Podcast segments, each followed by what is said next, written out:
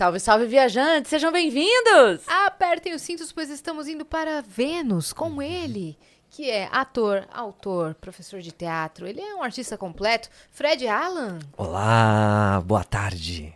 Muita alegria estar aqui, muito obrigado. Um beijo para todo mundo que está conectado. É, ué. Boa. Que legal te ter aqui. A gente vai conversar, como você disse mesmo nos stories, sobre tudo. Bastante Opa, vamos. Castelo, sobre Também o que está acontecendo É, eu falei. atualmente. É, eu vi. É porque eu sei que você gosta muito, né? Eu amo. Alguém já as pessoas lá escrevem, olha, ela gosta demais, você acha que vai falar bastante de castelo. Não, já- Cuidado, tá? Já- a, a Yas é tipo. Ela é fã real. E aí já teve cena dela trazer a camisetinha autografada. E eu revirei todo o meu guarda-roupa hoje, porque eu não achei essa camiseta de novo e tá em casa. Nossa. Pra ele autografar e não achei. Ah, E será que então eu te mostro uma surpresa agora ou depois? Vocês querem guardar? Daqui a pouco. Daqui a É, pouco ele segura. mostra. pode- É. Segura! Ligado, Segura, é. é O uma- segredo está na caixa. Chama o João Kleber. É, O né? segredo está na sacola. É, tá ali, tá, tá na bag dele. Não, mas tem uma surpresa então. Tem. ok. Então, Eu esqueci minha camiseta autografa é, autografada que eu queria que todo elenco autografasse, mas a gente ainda vai se encontrar. Vai, eu é? falei que hoje é o primeiro que eu vim. É o primeiro de vários. De vários. Boa. Por favor. Ó, se você quiser mandar pergunta, quer mandar mensagem pro Fred Allan, é só acessar é, nv99.com.br barra Deu branco. Vênus. Deu branco. Hoje a gente não tá bem. nv99. ponto- Eu ia falar venuspodcast.com.br. Podia ser, né? nv99.com.br barra Vênus, que é a nossa plataforma, ou escreve aí no chat, exclamação, mensagem, que você vai ser redirecionado pra nossa plataforma. Manda lá que a gente tá aguardando. Lembra aquele dia que foi fazer a abertura e deu um branco? Eu achei que tinha falado errado. Foi um Você- bug, foi um bug na Matrix. Eu esqueci o que falava, você achou que tinha falado errado, não foi isso? Foi. Acontece. A gente fala todo dia a mesma coisa pra abrir. Aconte- A gente tá fazendo um podcast lá, o Inimigo do Povo, e também rola essas coisas. E tem o Pascoal, a É. gente tem um cronograminha, né? O- Aí ele fica, não, agora é a primeira parte, viu, gente? Então a primeira parte, a gente vai fazer isso, agora nós vamos pra segunda, agora terminou, vamos pra segunda. Ele fica assim num... Ele fica... se- de- Fica fazendo roteiro e dirigindo, alta. aí fica dirigindo em voz É, não, alta. e a frase da, da abertura da Yas tá escrita ali. É. E aí ela falou a frase e falou, eu falei, não, é gente, mas é isso que eu falo? A gente, é, Yas, tá escrito ali. aí ela parou e leu. cintos, pois estamos Mas eu falo, pois estamos, pois estamos. Eu falo, é, você fala, pois estamos, tá Faz escrito ali. 400 episódios que você fala isso. Mas realmente aquele dia deu um tilt na gente. É. Às vezes dá, às vezes dá mesmo. Você para pra falar uma palavra e fala várias vezes, começa a bugar. Sim. É. Fica Guaxinim, guaxinim. Que estranho. É. Guaxinim. Ainda mais cansado, né? Esse é um Soltaram o guaxinim, agarra o guaxinim. Mas a gente tem uma surpresa pra você. Ai, nossa, já? A gente sim. já Sim. começa com essa Vral. surpresa já. Nossa, Vral, que vamos pra surpresa. Ai, Ai, que lindo! Olha só. não, ficou muito fofo. Quem que aprontou? Foi o Gigalvão, nosso ilustrador. Nossa, ficou muito fofo, Que fofo. né? Por quê? Por quê? Essa bolinha é um clássico. Nossa, muito legal. Tem Agora, algumas montagens na internet com a pessoa e ela criança, né? É. Mas aí fazem com foto. Ficou muito legal muito o desenho. fofo. O criador e a criatura. doido esse encontro, né? É, Nossa. Eu sempre recebo desenhos, assim, de- do, Zequinha, né? Bastante na internet, né?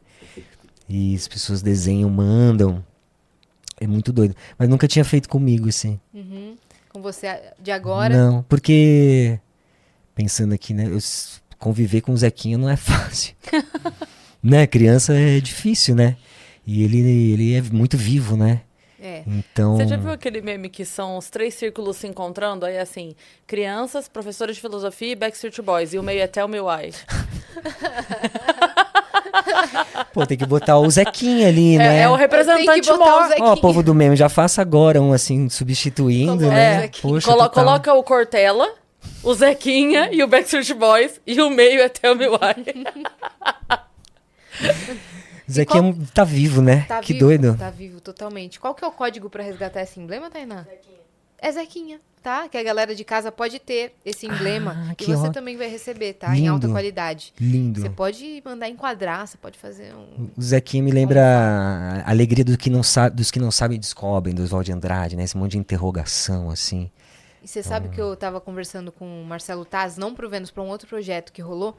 E eu tava fazendo uma entrevista, na verdade, com ele. E aí a gente conversou sobre o personagem dele dentro do Castelo Ratimbum, porque ele entrou depois que todo mundo já tava elencado.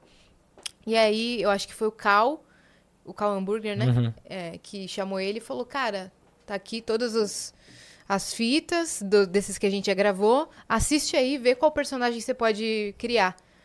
E aí ele assistiu de cabo a rabo e ficou, quem que eu posso ser? Quem que eu posso ser? Analisou que ninguém respondia o É. Zequinha.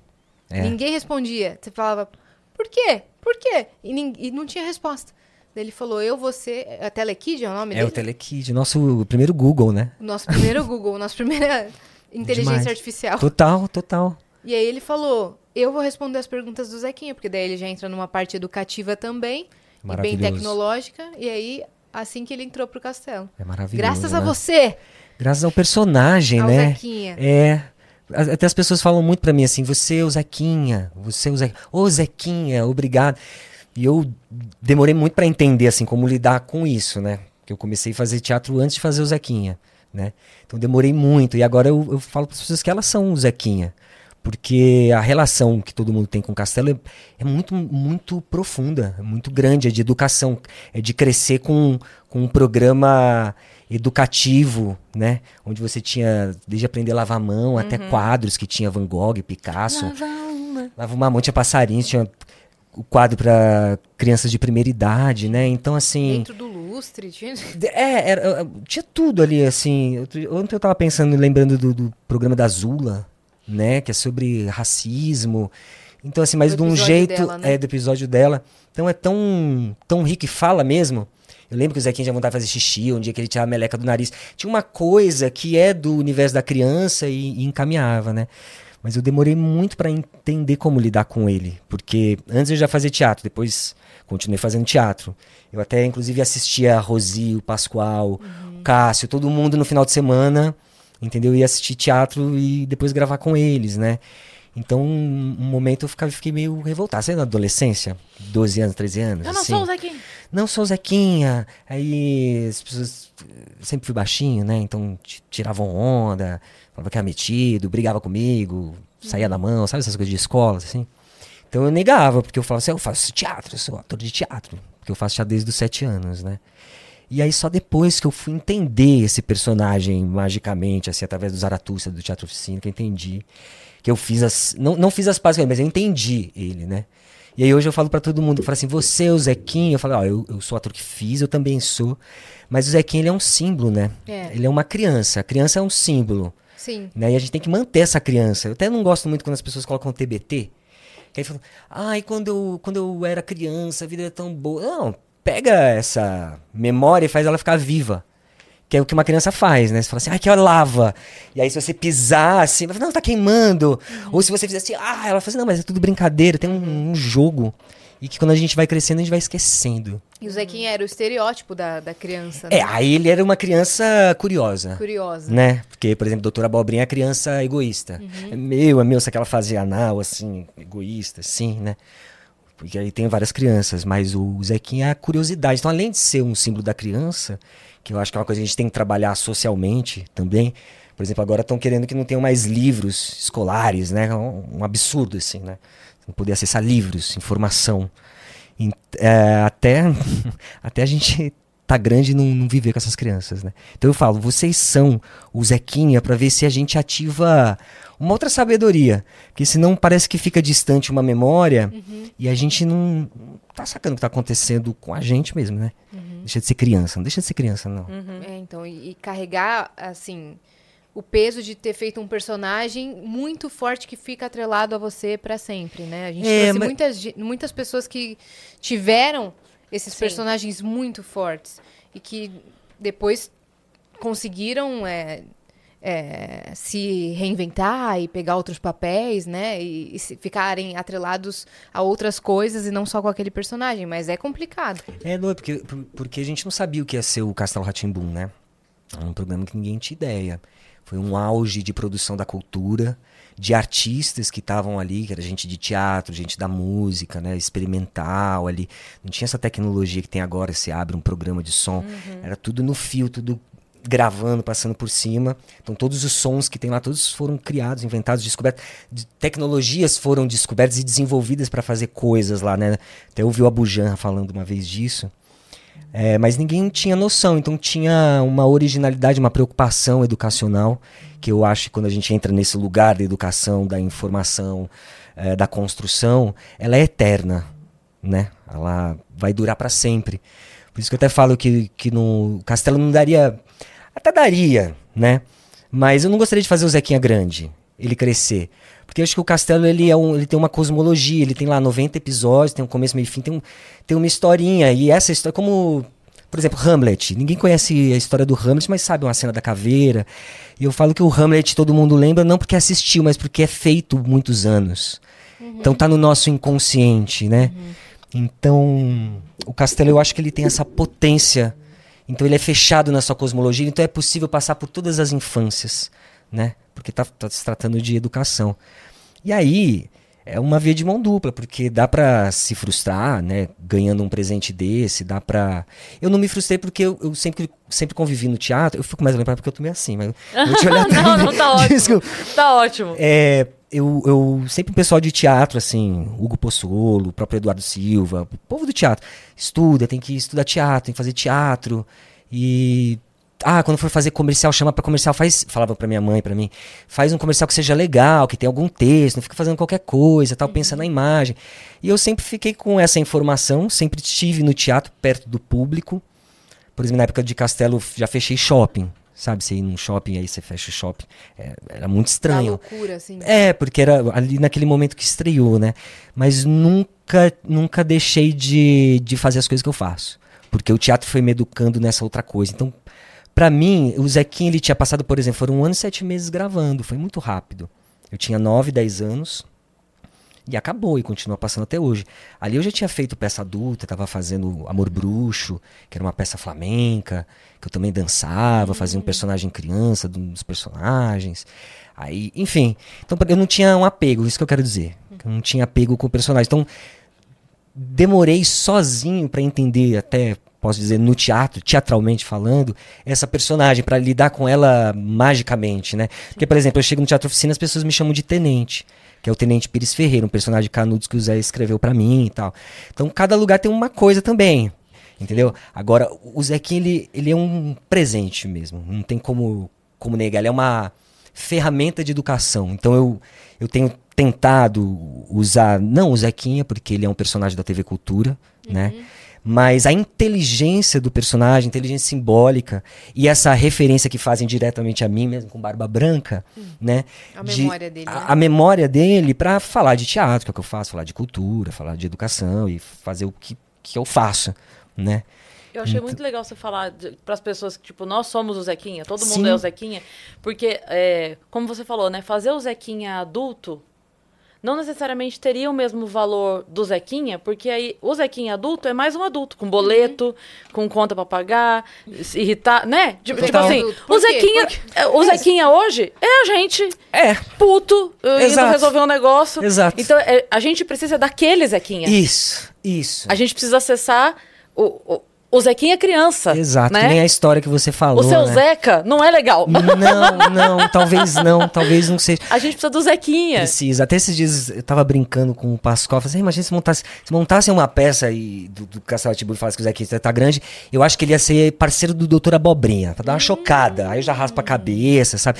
Pra chocar, porque, mas é tudo uma brincadeira. Ia ser Que plot, engraçado. Ia ser um plot muito Ia bom. ser engraçado. Do tipo, não, me de- não respondiam minhas perguntas, não me deixavam brincar. Ele- né? Então eu vou tomar o castelo e se juntava com o professor. Ia ser, é, ia ser divertido. Mas só pra chocar, tô falando brincando, porque é isso, assim, porque eu acho que ele, ele, ele é um lugar, ele é uma força, uma coisa que tá em todo mundo, porque ele é um símbolo. Sim. E às vezes a gente esquece desse símbolo. Vai ficando Sim. velho, vai esquecendo. Então é um exercício, é um exercício cultural, um exercício de informação, né?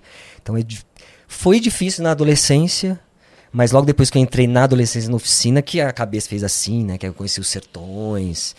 E aí fui participar da arte contra a barbárie, que fez ali de fomento. Então, assim, minha cabeça deu uma politizada no melhor sentido, assim, de, de participar mesmo da, do dinheiro que é público, que é de todos nós. Entender, começar a entender como é que funcionam os mecanismos para que a gente possa produzir cultura, né? Não necessariamente enriquecer, porque o valor da cultura não, não tá no preço, né? O valor, por exemplo, o castelo não difícil colocar um preço no castelo, porque o valor é da vida das pessoas. Cada um tem uma história do castelo que é muito é- a palavra é vida, vida, né? Como uma água limpa, como uma boa comida, né? Por isso que eu fico brincando assim, não, vocês são Zequinha e tal, um exercício. Somos todos Zequinha. É, por favor, temos que ser. Temos que ser, né? Tipo um exercício, né? E também para não externar a criança só no outro, né? Buscar. Porque a gente mesmo, a gente esquece que foi criança, esquece, Esquece. essa relação que teve, é, e das coisas que a gente gostava, do que acreditava, a gente vai se adaptando, a vida vai seguindo, a gente vai meio que abrindo mão, abdicando, né? Uma vez eu até falei isso já no Vênus, que eu li isso e fiquei em choque, que era assim, uma vez você saiu para brincar, entrou e aquela foi a última vez. É muito foda você Não era pensar, porque a gente nunca pensa nesse. Tipo assim, um dia você falou tchau, entrou e. Sem saber. Porque daí, no, sei lá, no verão seguinte você já viajou, foi pra escola, foi fazer sei lá o quê, e nunca mais voltou pra jogar uma queimada na rua. É, a gente perde, acho, acho, né? o meu- meu- O que, eu, o que eu acho. A gente perde a relação com o lúdico, né? Com a possibilidade de. A gente só fica valorando. Então tem o bem, o mal, tem um lado, tem um outro. E acho que a gente tem que buscar a transvaloração, que não é necessariamente um acordo das partes, é a transvaloração, uma outra coisa, como se a gente desse um. Que nem o Caetano canta o avesso, do avesso, do avesso, do avesso. Meio assim, né? Porque a gente, sei lá, começa. A, a escola exige que você faça um trabalho. O seu tempo. A gente tem falado muito no inimigo do povo. Eu tenho entendido no inimigo do povo a questão do tempo. O inimigo do povo é o seu podcast. É, o podcast, o podcast. Eu posso até falar, mas só pra falar disso que, que parece que as pessoas perderam tempo de ter relação consigo. Né? Então as relações consigo são ou dentro de uma religião, ou dentro do momento que você chega em casa e tenta desligar da cabeça do trabalho e, e aí assiste a gente de um jeito até que não é muito favorável porque a gente quer também, né? E aí fica esse cansaço e as coisas passam e cada vez tem mais informação. A gente parece que não consegue ter um, um tempo para o templo. Né, que, que somos nós, né? Para desde ler um poema, então você lê um poema de, até inclusive o poema, depois quero também dar um presente aqui do amigo para vocês, um, um livro de poemas. Então, se, sei lá, você lê duas linhas assim, você se você lê, se você entrar em contato com ela, que é você, você pode passar horas com aquilo. Sim. Que é como uma meditação, né?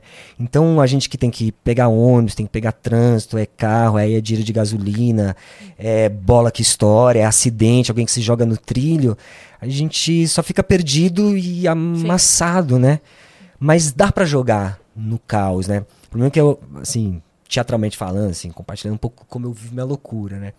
Que Talvez a gente, a gente, a gente, seja muito dramática, né? E sofre, não sei o que, aí tem que se desligar, e o momento... Na verdade, por exemplo, os gregos... Nem vou falar dos gregos, vou falar uma coisa que falaram uma vez pra mim, uma amiga. Eu falei assim pra ela, falei, nossa, eu tô querendo fazer né, teatro de grupo, tava lá na oficina, mas tô sofrendo porque eu tô brigando com os meus pais. Aí ela falou assim: ah, você tá sofrendo? Mas sofre bem. Que é bem grego, assim, porque o, o sofrimento ele é uma força. Ela não é eterna. Porque também não existe uma coisa eterna do outro lado que vai ser maravilhoso. O maravilhoso é aqui. É aqui, porque o aqui é lá também. Né? É quase meio metafísico, dá pra falar de religião, qualquer coisa, mas tá falando de arte, de criação, de poder criar. Por que, que o carnaval é maravilhoso? Porque todo mundo põe pra fora a sua loucura, a sua criação, que tá dentro da sua cabeça. Né? Essa metafísica que traduz para religiões, para etc, etc, o microscópio. Na verdade, tá no poder criador de todo mundo. Tá no lúdico, né? Tá Volta no pro lúdico, tá no lúdico, entendeu? É, só que o jogo vai ficando mais sério, né? A gente tem que saber jogar também, senão a gente fica infantil da mesma forma que a sociedade infantiliza as crianças, né? Sim. Que é uma, uma parada, né? Agora eu acho que eu vou falar do Inimigo do Povo, pode É, ser? Lógico. O Inimigo do Povo é um texto de teatro do Henrique Ibsen. E foi escrito em 1886, né, Pedro? Então, assim, já tá velho o texto, né? E eu, Pascoal, Pascoal da Conceição, é o doutor Abobrinha, assim, pro público geral, também faz o Mário de Andrade, é um grande ator do teatro. E, e a gente é muito amigo, muito próximo, e a gente conversa através de peças de teatro. Então a gente fica falando de, de É a linguagem de você. é, a gente fica falando assim, aí cita uma frase, porque o texto de teatro, ou uma poesia, ou uma música ajuda a gente a traduzir a vida. Que nem quando a gente tá sentindo um, amor, aí vem uma música, aí você fala, ah, essa música diz tudo de mim, e depois ela não diz nada, é outra coisa. Porque é isso, né? Então a gente que fica lendo o texto, a gente fica falando disso. E aí, a gente tava num, está numa situação, numa situação X, que a gente não tava entendendo, né? Ali do, do ano passado pra cá. E a gente falando de peças, de peças, ele, Fred, sabe o inimigo do povo? Eu acho que eu sei, inimigo do povo, então, a história daquele cara tal. Ele, ele falou, putz, eu acho que essa história dá para ajudar a gente a entender o que a gente tá passando. Aí um dia a gente se encontrou no escritório dele. E a gente leu esse texto, nós dois juntos. Tem cinco atos, é meio grande a peça, e a gente ficou lendo personagens assim. E conta a história de uma, de uma cidade que, que tem suas águas de cura. Então as pessoas vão lá, nadam naquelas águas termais e, e se curam das enfermidades, né? Uhum. E quem criou esse parque foi um médico, o Dr. Stockman. E ele teve essa ideia, esse insight, falou para o irmão dele, que é o prefeito da cidade e o prefeito da cidade executa a obra. Só que a peça começa com três anos depois que essa coisa está acontecendo. Você conhece essa peça? Não, mas eu ouvindo você falar, tô Cê, ima atenção. Ima imagina onde vai chegar. Porque imagina esse lugar maravilhoso de cura tal. Só que o doutor só começa a ver que as pessoas estão doentes. Ela aparece com uma ferida e outra com uma doença tal, sei que ele fica meio assim, aí no, no inverno ele faz uns testes, fala assim, acho que a água está contaminada.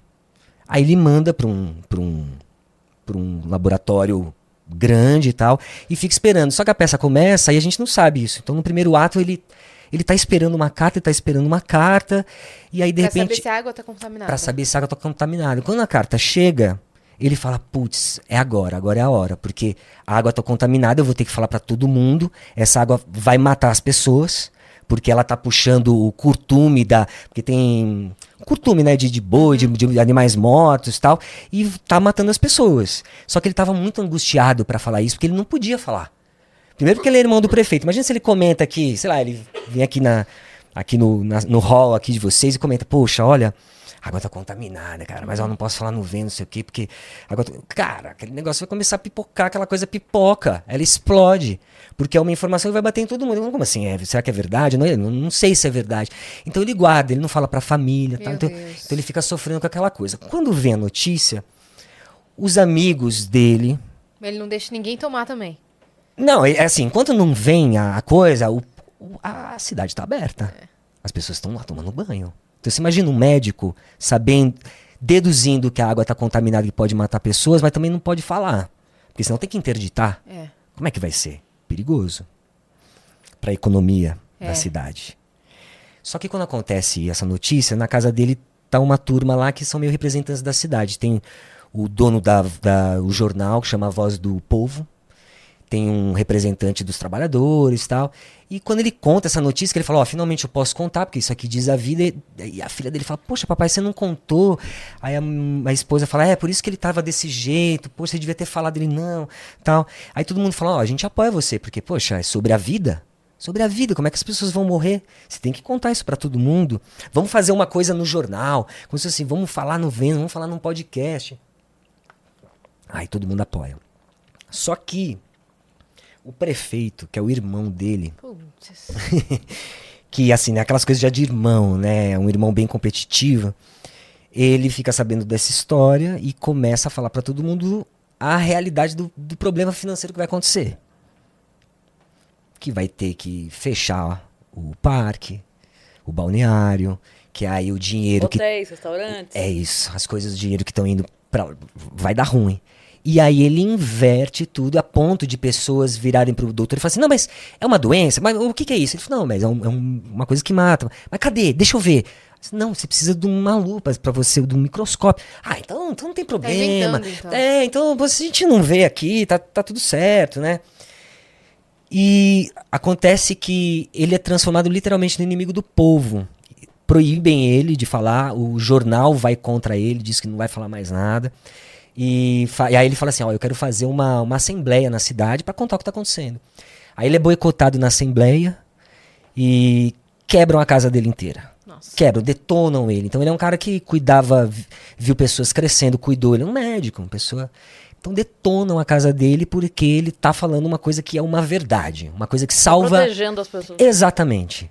E quando a, a, a nossa situação lá, a minha do Pascoal, começou a ser traduzido por essa peça, a gente falou assim, como é que a gente vai fazer isso? Porque não é só um problema nosso, ela é um problema que diz respeito a outras pessoas, uhum. que tem um afeto muito grande a isso que a gente está vivendo. Só que a gente também não dá para montar essa peça na nossa vaidade de ator e temos uma ideia e vamos montar a peça e fazer, porque não, não dá. porque a gente precisa entender, a gente precisa entender o que a gente tá vivendo através do texto, porque dentro da situação não tá rolando. Sabe que nem jogar xadrez? Que quem tá de fora vê, vê melhor e tal? A mesma coisa, assim.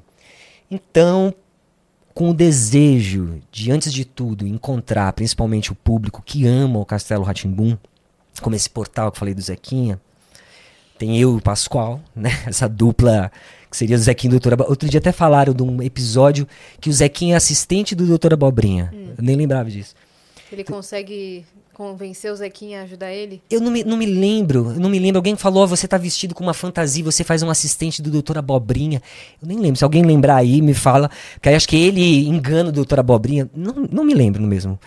Por isso que as pessoas são o Zequinha, porque elas lembram de tudo. Tô tentando lembrar. Tenta lembrar, você deve. É, tô tentando buscar Usava alguma, uma, alguma maquiagem assim. Eu acho que eu tô lembrando. E, e, na verdade, todo mundo pensa que o Zequinha é o traíra, mas na, na verdade ele desmascara os eu Doutor acho, Abobrinha eu acho que é meio isso. eu Acho, que é meio isso. Deve ter um episódio assim, tá voltando na minha memória. Mas eu vou. Hum, memórias. E E, aí. e aí eu e o Pascoal, a gente é, resolveu fazer um podcast.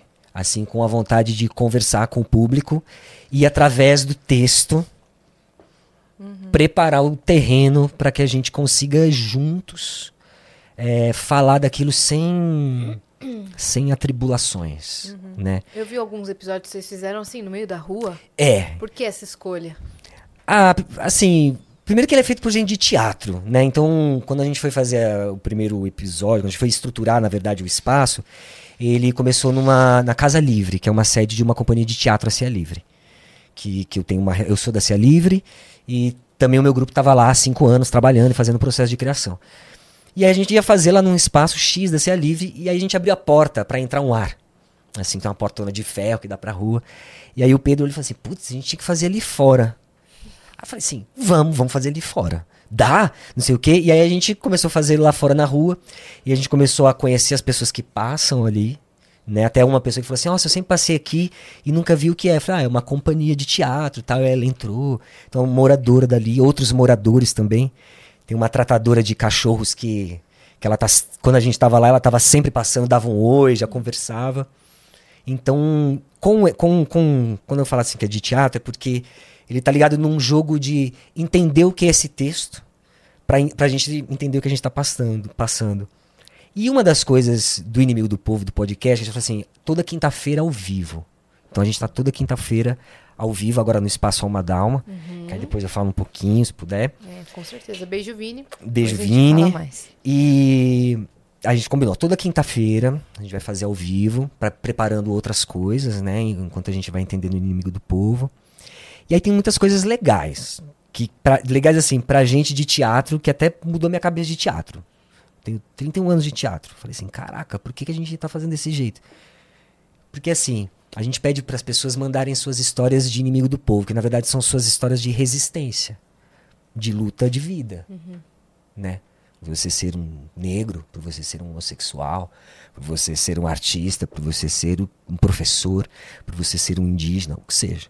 Só que a gente ainda não sabia disso. Falou, "Ah, mandem suas histórias de inimigo do povo. E começou a chover histórias assim de chorar. Desde uma menina evangélica que se pinta de preto e, se- se gosta de usar batom escuro e tal. E ela fala, poxa, eu converso com meu Deus e meu Deus sabe que eu sou uma boa pessoa e que porque eu só gosto da cor preta, mas não tem nada demais. E só que eu sou odiada, sou excluída lá na igreja, não sei o que, não sei o que.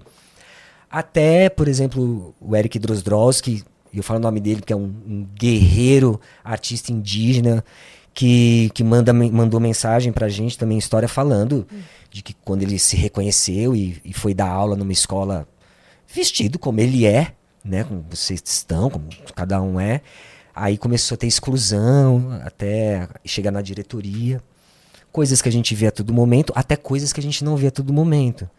De pessoas mandando histórias anônimas, assim, de. É, que é, é barra pesada, mas violência dentro de escola com uma professora, com o dono da escola, com a esposa sabendo, aí com filhos. Isso, abuso, aí tendo que fugir e tal. Até também com um rapaz que acabou ficando preso dentro da casa num relacionamento que depois botou ele pra fora e falou que nunca teve aquele relacionamento. E um cara que é dono de dona assim, presidente de empresa grande, sabe? Histórias assim, você Uhum. fala, uau. Você tá- você tava falando do inimigo do povo e eu tava lembrando, eu assisti o documentário do João de Deus. Aham. Não queria dizer isso porque é um absurdo ele ter esse codinome, mas enfim. É, e, e aconteceu na cidade dele, muito próximo da história do livro. Que era o fato de que, como ele financeiramente mandava muito na cidade, Aham. É, e muitas pessoas lá na cidade viviam de pequenos hotéis e pousadas, pequenos restaurantes, porque a cidade vivia cheia, porque muita gente ia lá. Quando as mulheres começaram a denunciar os abusos sexuais que sofriam dele, a cidade calava, a cidade calava essas mulheres. Porque falava assim, ah, mas, mas foi só isso? O que, que foi? O que, que ele fez? Só passou a mão? Só, que, que, mas que de tão grave? Porque eu vou ter que fechar meu negócio. Sabe? É tipo assim. E começaram. Isso eu não tô falando da minha boca, não. Tô falando porque é, foi, tipo assim, tá no documentário. Sim. As pessoas relatando isso. E eu fiz a- a- o caminho de Brasília a Goiânia, que quando eu faço show dupla Brasília Goiânia, normalmente é de carro porque é próximo, né? É, e eu fiz- e realmente o, o visual da cidade mudou. De muita coisa fechada, de muita coisa. Tipo assim, é real. ah, o prejuízo financeiro é real. Sim. Mas ele não pode ser maior Do que a vida. do que a vida. Exatamente. Né? Então, assim, esse caso, obviamente que eu tô falando de assédio, e, Sim. né? E aí era o caso, era um médico, era um, era um rio, era um lago, sei lá, mas é que você foi contando, eu fui, caramba. Na minha mente veio toda essa história, as mulheres indo na rádio, e aí ele era sócio da rádio. Uhum. A mulher ia denunciar não sei aonde, mas daí o primo trabalhava não sei aonde. Sim. E aí, e, e, nin- e todo mundo virou as costas, e são centenas de mulheres. É impressionante. Ah, as, as mulheres. É, inimigo número um do povo, no sentido de que não é o povo, é que tem um sistema da qual os representantes na peça, pra gente não se perder aqui na nossa sociedade, na peça tem lá o jornal, né, o cara que troca é, é, dá Divulga informa, divulga informações, você tem o prefeito, você tem um dono de comércio, então você tem uma representatividade que você vê na história do Ibsen, que essa sociedade ela está servindo a uma coisa, que é o capital, dinheiro, porque o prefeito sempre fala de dinheiro, e, e que ela constrói o inimigo do povo, quando não é favorável ao, a, a- aquilo ali, a, a economia. E aí, nesse caso, é o mesmo meu, a mesma questão, né? É a mesma que questão. é financeira. É a questão financeira, exatamente, né? Então, o financeiro vai calando essas vozes de resistência e vão criando inimigos do povo. Então é muito complexo, né? E eu estou com o Pascoal nesse nápice desse personagem que é um, também um grande presente, entendeu? Porque nada mais é do que uma informação que diz respeito a todos nós. E cabe a todos, de verdade, todo mundo, ser Zequinha só pra seguir a nossa linha de raciocínio e, e tomar um partido, porque senão você vai ser enganado. Você vai ser enganado pela, pelo comercial, você vai ser enganado por aquela coisa que não vai alimentar bem, você vai ser enganado por uma coisa e vai estar e estamos, entendeu? Mas talvez faça parte da peça, assim, da peça, da peça, né? Agora, fora essa, esse terreno para preparar para dizer essa coisa, essa bomba que a gente vem falando do inimigo do povo, e tal, que infelizmente eu não posso falar ainda. Mas depois a gente vem para falar. Entendi. Tem um projeto Tem, vindo tem por um, tem uma, na verdade tem um acontecimento assim de uma verdade que o Pascoal a gente tem para dizer, de algo que está acontecendo, onde nós estamos no ápice de virar inimigos do povo. A água tá contaminada? A água está super contaminada. Tá muito contaminada. É bem maluco isso. E a nossa carta tá para chegar, no sentido de assim, ah, a carta vai chegar e nós vamos poder falar.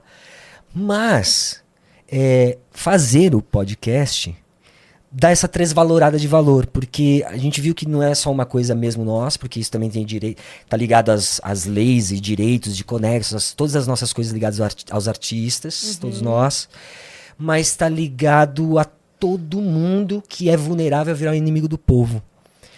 E aí eu comecei a pensar até o teatro de outra forma, no sentido de, poxa, em vez de eu me trancar numa sala e eu com os meus amiguinhos pensar é, uma ideia legal de dizer essa poesia, eu trabalhar com essas histórias também, como faz o Boal, como tem muito teatro que também trabalha com as histórias de público e o teatro como uma ferramenta de ação, ação viva, ou da psique, né, da- do nosso corpo, da nossa alma, ou da psique da sociedade, né, assim, estruturalmente, né.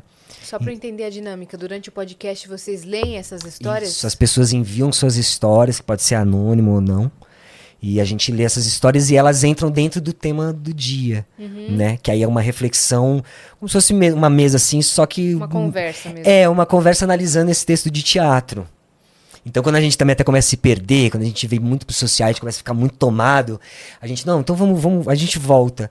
Por quê? Porque é isso, porque o símbolo dá uma equalizada, né? As, as metáforas, os personagens, ele dá uma livrada da gente do nosso eu, né? E é por isso que todo mundo não consegue ter o lúdico, né? Porque é difícil ter que deixar de ser eu, o seu eu. Eu sou o Fred, nesse eu. É maluco, né?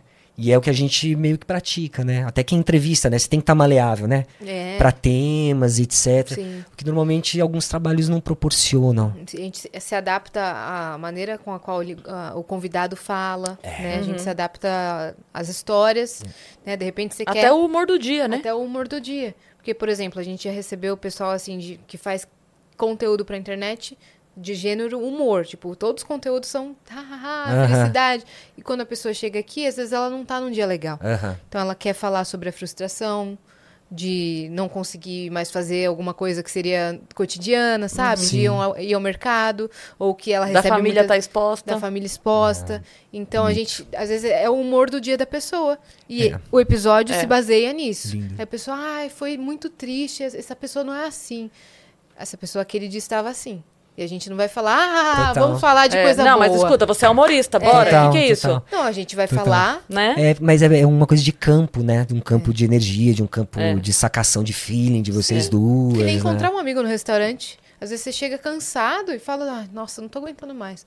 E desabafa, Sim. É. né? Até porque a pessoa que está em casa, a ideia do podcast é justamente quebrar é, todo, tudo que a pessoa entende como conversa que ela já assistiu. Por isso que a gente fala que não é uma entrevista, é uma conversa. Aham. Porque você conhece aquele artista que você gosta em três minutos de entrevista na TV. Aham. E lá ele precisa sorrir, divulgar o trabalho, passar a agenda de show e tocar a música do momento, né? E ele vai embora.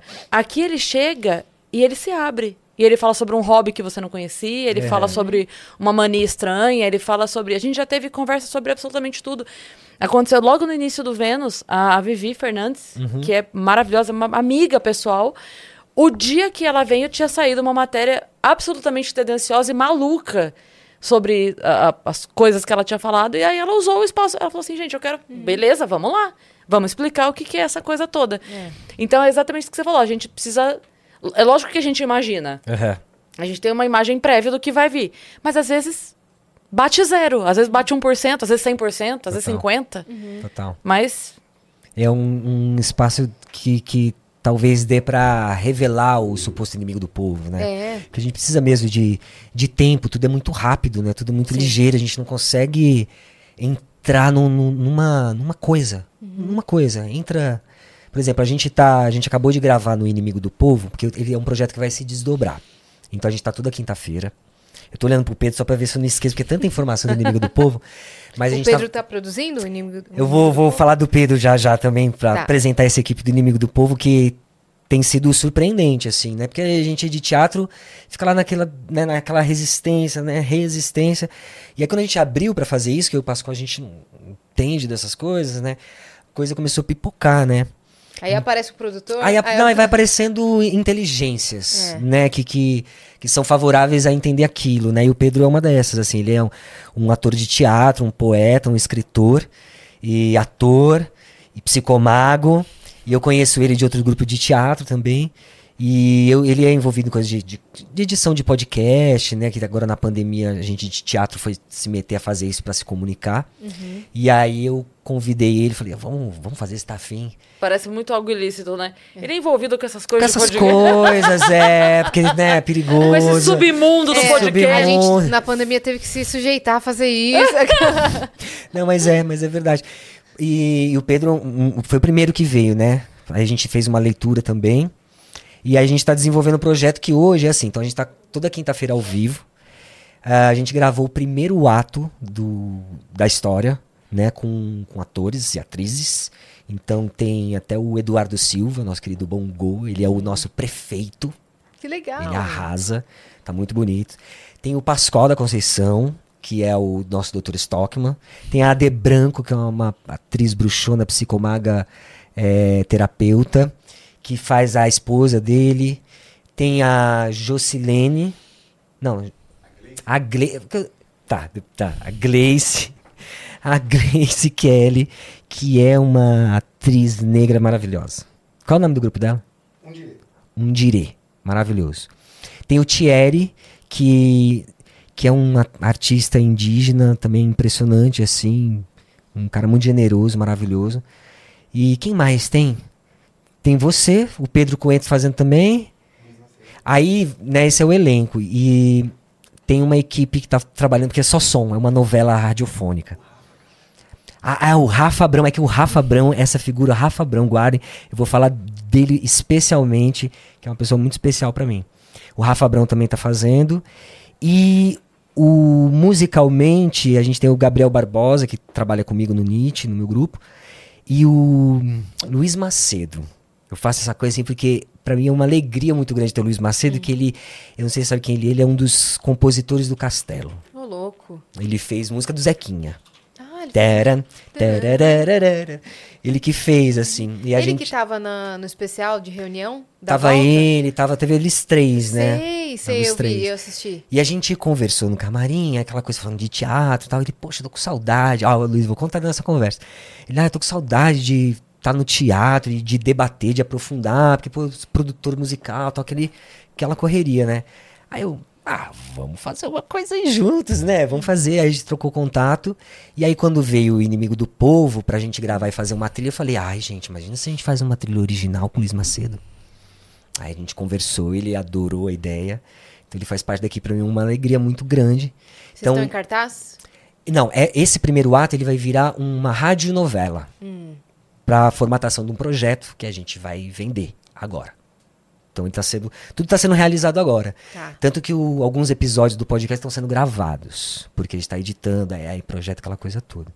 Terminando essa etapa, a gente vai abrir esse, esse primeiro ato, né, para todo mundo, e é onde vem esse piloto que é a terceira etapa do projeto, que na verdade é como se fosse um programa, eu vou usar como referência, mas não é isso, meio um Greg News, que ele tem um roteiro com a história toda para a gente desvelar o que a gente vem estudando e fazendo até lá, entendeu? Então ele tem umas etapas assim. Entendi. E a gente foi descobrindo essas etapas, né? A gente não falou assim, ah, vamos fazer essa coisa assim. Tanto que agora, né, a primeira, quando a gente estreou, a gente estava na Casa Livre. E aí, eh, o meu grupo de teatro fiz uma parceria com o Vinícius Rastrelo, que é um conhecido seu. Uhum. Ele tem um espaço que chama Espaço Alma Dalma, que é um grande parceiro, um grande artista, um bailarino, figura das, das, das magias e das bruxarias. Ele E- sabe um pouco de tudo, né? Sabe um pouco de tudo e, E muito de tudo. é, é, sabe mesmo, assim, e no- na dele, né? E eu já tinha dado oficina no espaço dele, de trabalhos de corpo, assim, tinha dado um curso. E aí eu voltei agora, porque eu fui dar uma entrevista num- na, na Rádio Vibe Mundial, no programa que ele tem. E a gente ficou conversando. Eu falei, putz, a gente tá lá na Casa Livre, tem, a gente tem um experimento essa também a banana, a gente tá fazendo isso. Tá falando, poxa, por que vocês não vão fazer lá? Ensaia lá, ocupa o meu espaço, vamos fazer. Aí a gente fechou uma ocupação do NIT, que é o Núcleo Independente de Teatro Tecno-Rupestre, que é esse grupo que existe desde 2010. E aí a gente começou também a fazer o Inimigo do Povo lá. Então ele tem uma cara de rua, nesse sentido, a gente começou na rua, e aí quando a gente entrou no espaço, que tem. O espaço ele é um galpão, pra quem não conhece, é um galpãozão enorme, que tem palco móvel, tem arquibancada móvel, tem vários cantos que podem ser criados, e o lado de fora. Então a gente na gravação ocupou o palco. Assim, então vamos para o palco. Aí ocupou o palco. E agora, quando a gente voltar ao vivo, a gente quer começar a fazer na rua de novo, camarim, esses cantinhos, né? Lá tem E bastante espaço pra tem explorar. Muito espaço. E nesse espaço, o Pascoal, quando chegou lá, falou assim: Fred, Pedro, vamos fazer com o público aqui, tá na hora, vamos botar o público aqui dentro. Então, dia 23 de setembro. vi- 24. 24 de setembro. é porque 23 a gente faz o ensaio técnico. Boa. Ah, dia 24 de Dia setembro. 24 de setembro, a gente vai fazer um inimigo do povo pela primeira vez com o público. No Alma Dalma. No Alma Dalma. Nossa, quero ir. Por favor, eu já ia convidar vocês. Vocês têm que ir lá, por favor, hein? Boa. Vocês aí também, hein, ó. Por favor. E vocês aí também, por favor. Então vai ser um teste, você já vê que, que história é essa. Vai ser num domingo, 11 da manhã. Tá. Começar o dia, um domingão e tal. E aí depois, sem o público, a gente faz um gravado. E a gente segue Pra lá. soltar, né? É, pra soltar na quinta-feira, porque a gente não o sonho perde da a Luísa quinta-feira. Posse está virando realidade. Verdade. Como assim? A Luísa Posse veio e falou que o sonho dela era que os shows fossem de manhã. Shows, teatros, tudo de manhã, nada à noite. Que maravilha. Ela casou de manhã, por exemplo. Nossa. Ela fez um casamento de manhã, porque ela falou, meu, casamos, fizemos a, a cerimônia, a festa. Quando deu 5 da tarde, Já- o sol se pôs, todo mundo indo embora. Maravilhoso, nossa. E que aí ela falou, ela falou, se eu pudesse, eu faria shows cedo. É. Falei, Imagina que delícia. vai- E aí o after do show é o almoço. Olha aí que direção. Olha aí, é então o direção. after do inimigo do povo já é O almoço. almoço. Total. Nossa, que direção. Nossa, que. Sabe que quando eu. Antes de eu falar disso, só quero dizer que no Inimigo do Povo também tem uma amiga, uma conhecida que veio da internet, porque às vezes eu também converso com as pessoas na internet e as pessoas acabam entrando no trabalho. É a Gabi, que ela trabalha, a Gabi Gouveia. Ela trabalha também com produção de coisas de podcast e tal. Ela morava no Brasil. Tá envolvida. É, também essa, tá é- essa é envolvida do. esquema, né? Essa é do esquema. Esquema de pirâmide. Ela é uma que veio pra ajudar a gente a entender um pouco essa coisa. Trouxe um, um parceiro dela também, quem, quem entende das, das postagens, de algoritmo, essas coisas todas. Então a gente tá trabalhando. Tem também a Ana Kumamoto, que é uma fotógrafa que acompanha a gente e tal.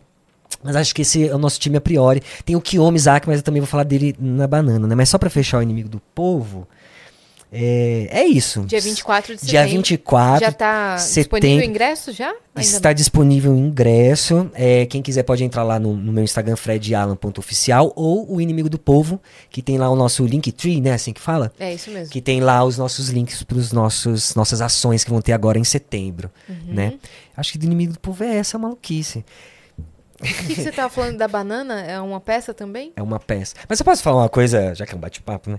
Que você está falando de manhã, porque eu também sempre trabalhei de noite. Sempre gostei da noite, assim e tal. E a gente do teatro sempre trabalha de noite, madrugada. Lá na oficina, por exemplo, eram 12 horas de ensaio, era uma loucura. Agora, quando eu tive filho, e também teve uma. Logo depois que eu tive filho, alguns grupos que eu fui participar começaram a ensaiar de manhã. Hum. E eu, cara, eu ficava tão bravo no começo, porque quando eu terminei a escola, eu falei, ah, eu não quero mais acordar de manhã. Aham. mas vou acabar isso. Todo cedo. mundo pensa isso, né? Sim. Oh, santa inocência, você que é adolescente e pensa isso. Nunca mais Não- quero acordar às seis. É, não, quando eu tal, não vai ser verdade e tal.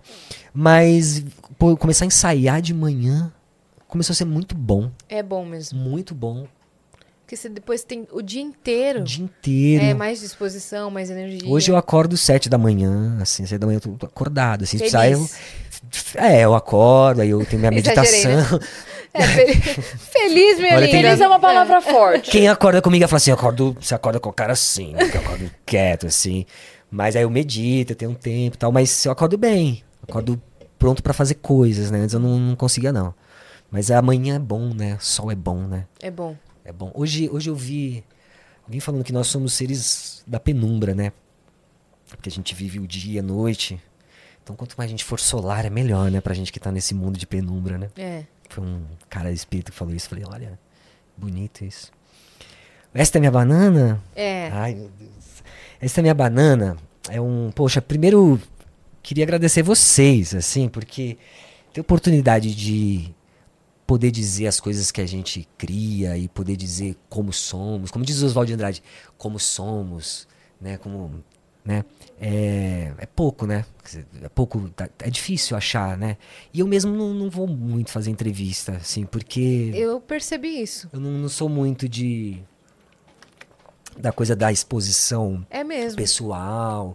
Tanto que eu falei do filho aqui, eu falei, hum, eu não falo, isso namoro, já casei, Eu não já virei do sabia que avesso. você não tinha sabia. filho. É. É, então teve uma época que eu comecei a tirar as fotos do meu filho por conta da dimensão da responsabilidade que a questão do Zequinha traz, né? Uhum. Então, como eu não sou uma pessoa, eu sou uma pessoa de teatro, eu não tô lá fazendo vela, isso, aquilo, eu tento a minha exposição ser da minha criação de teatro, né? Porque senão eu vou sei lá, falar de coisas, sei lá, falar coisas da minha vida ordinária que eu acho que eu não tenho muito pra acrescentar. Não querendo te, te cortar mais um parênteses que eu vi a Sandy falando. Você viu também? Ela falando por que, que ela esconde o rosto do filho. Por que, que ela esconde nas fotos. Ela falou pra protegê-lo. É. Porque ele não tem culpa de eu ser conhecida. É. Eu não quero transferir isso pra ele. Só quando ele decidir que sim, que sim, ele quer aparecer, ou que ele quer trabalhar com a arte também, quer ser uma pessoa pública. É. Mas até então ela falou: "A- a- os fãs que me veem com ele conhecem o rosto dele, mas da internet não. Então quando sai a mãe da Sandy com o, com o neto, Falou, ninguém nem sabe que é meu filho, Sim, entendeu? Não fica parando ele, não fica, ah, é o filho da Sandy, tira foto, é, assediando, assim. É, E os fãs, assim, que gostam dela de verdade e que sabem dessa decisão, quando alguma mídia publica, porque eu já vi, tipo assim, uma vez saiu uma foto, acho que o Lucas estava num jogo de futebol, alguma coisa assim no estádio, e aí tiraram uma foto. Sabe aquela foto que, que a pessoa deu o zoom do zoom e tirou lá da puta que ele pariu pra expor? Uhum. pra achar o. É, até cuspi de ódio aqui. e aí, aí os fãs de verdade vão e brigam com quem publicou. Falou, poxa vida. Tipo assim, se a pessoa decidiu, ela, ela já explicou. Por que não? O que, que você tá se metendo no idiota de ir lá expor, sabe? Não é nossa, nossa, é meu filho, não quero que vocês vejam. Não é isso. É, Total. ele não tem culpa que eu tenho tanta fama. É, e entendeu? ela, ela é super. Inclusive tem até uma. Enfim, tem uma foto nossa engraçada que eu já pus na internet, mas. é, imagina ela que é muito famosa. Ela é né? super exposta, é, né? É muito maluco, assim. É. Então é meio perigoso. É. né? A gente tem que. Tem algumas coisas de cuidado que eu sempre fico de olho, assim, sabe? Tipo, já alertei amigo meu que postou foto, ah, dia dos pais, não agora, mas tipo, anos atrás. Postou alguma coisa, não sei o que, com a filha. Aí na hora eu liguei. Falei, dá pra ver o uniforme. Uhum. Dá pra ver o nome da Aham. escola. Cuidado, tira. Porque às vezes, assim, a pessoa tem uma birra com a gente Uhum. É, o e ódio. descobre. Exa- Exato. O ódio. É. Já, tipo assim, amigo gravando alguma coisa, deu pra ver a placa do carro. Mas na hora.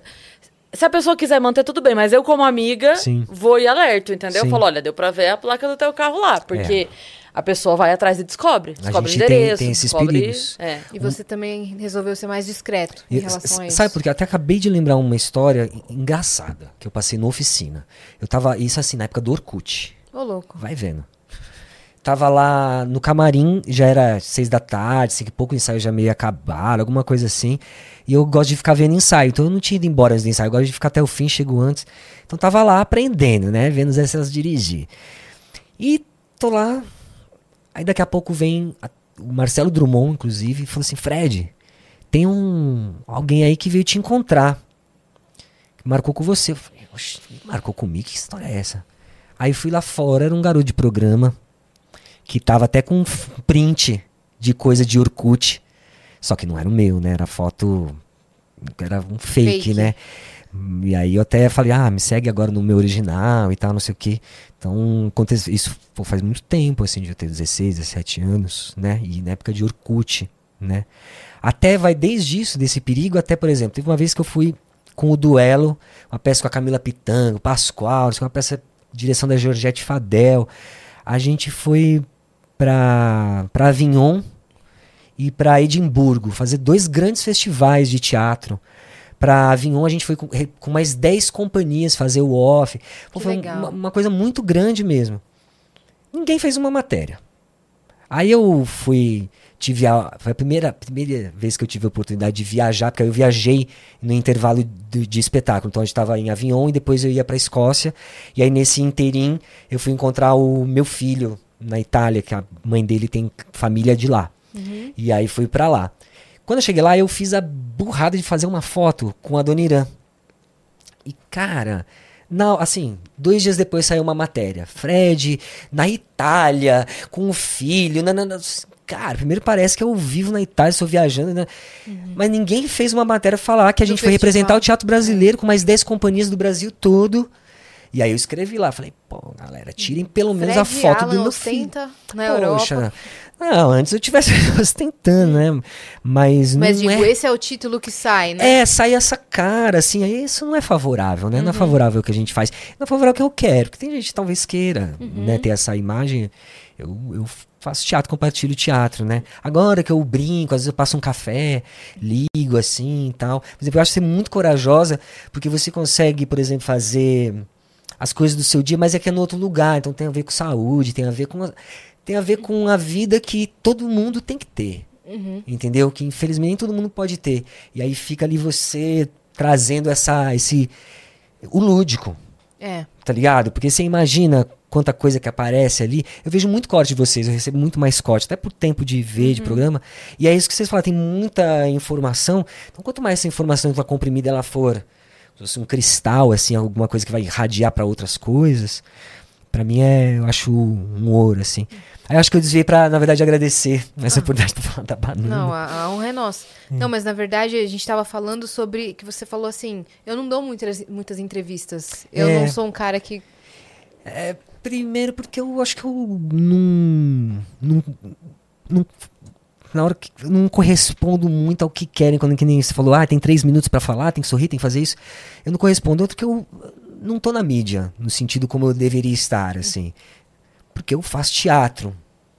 E aí a gente tem a nossa mídia ali do teatro, a gente tem as nossas coisas ali. Eu não, não vou atrás de novela, já fui, já tive minhas frustrações, já passei coisas por conta de castelo, né, por imagem estigmatizada. Hoje tá mais velho, não sei o que, mas passei por outras situações mesmo assim. E não, não me interessa. E, e entendi por conta do teatro, e até por conta de Zequinha Zaratustra, que o teatro é onde tem o poder total criador. Ali eu, eu crio mesmo. Mesmo que eu chegue num grupo que tem as áreas muito limitadas, o teatro ele é criado coletivamente porque ele também vai ser criado com o público. Quando a peça acontece, ela não está pronta, gente. Ela, ela é criada ainda junto com o público. Quando eu aprendi isso, que eu saquei isso, eu falei, putz, que privilégio, né? Então, internamente eu não tenho muito esse apego. Ah, milhares de seguidores.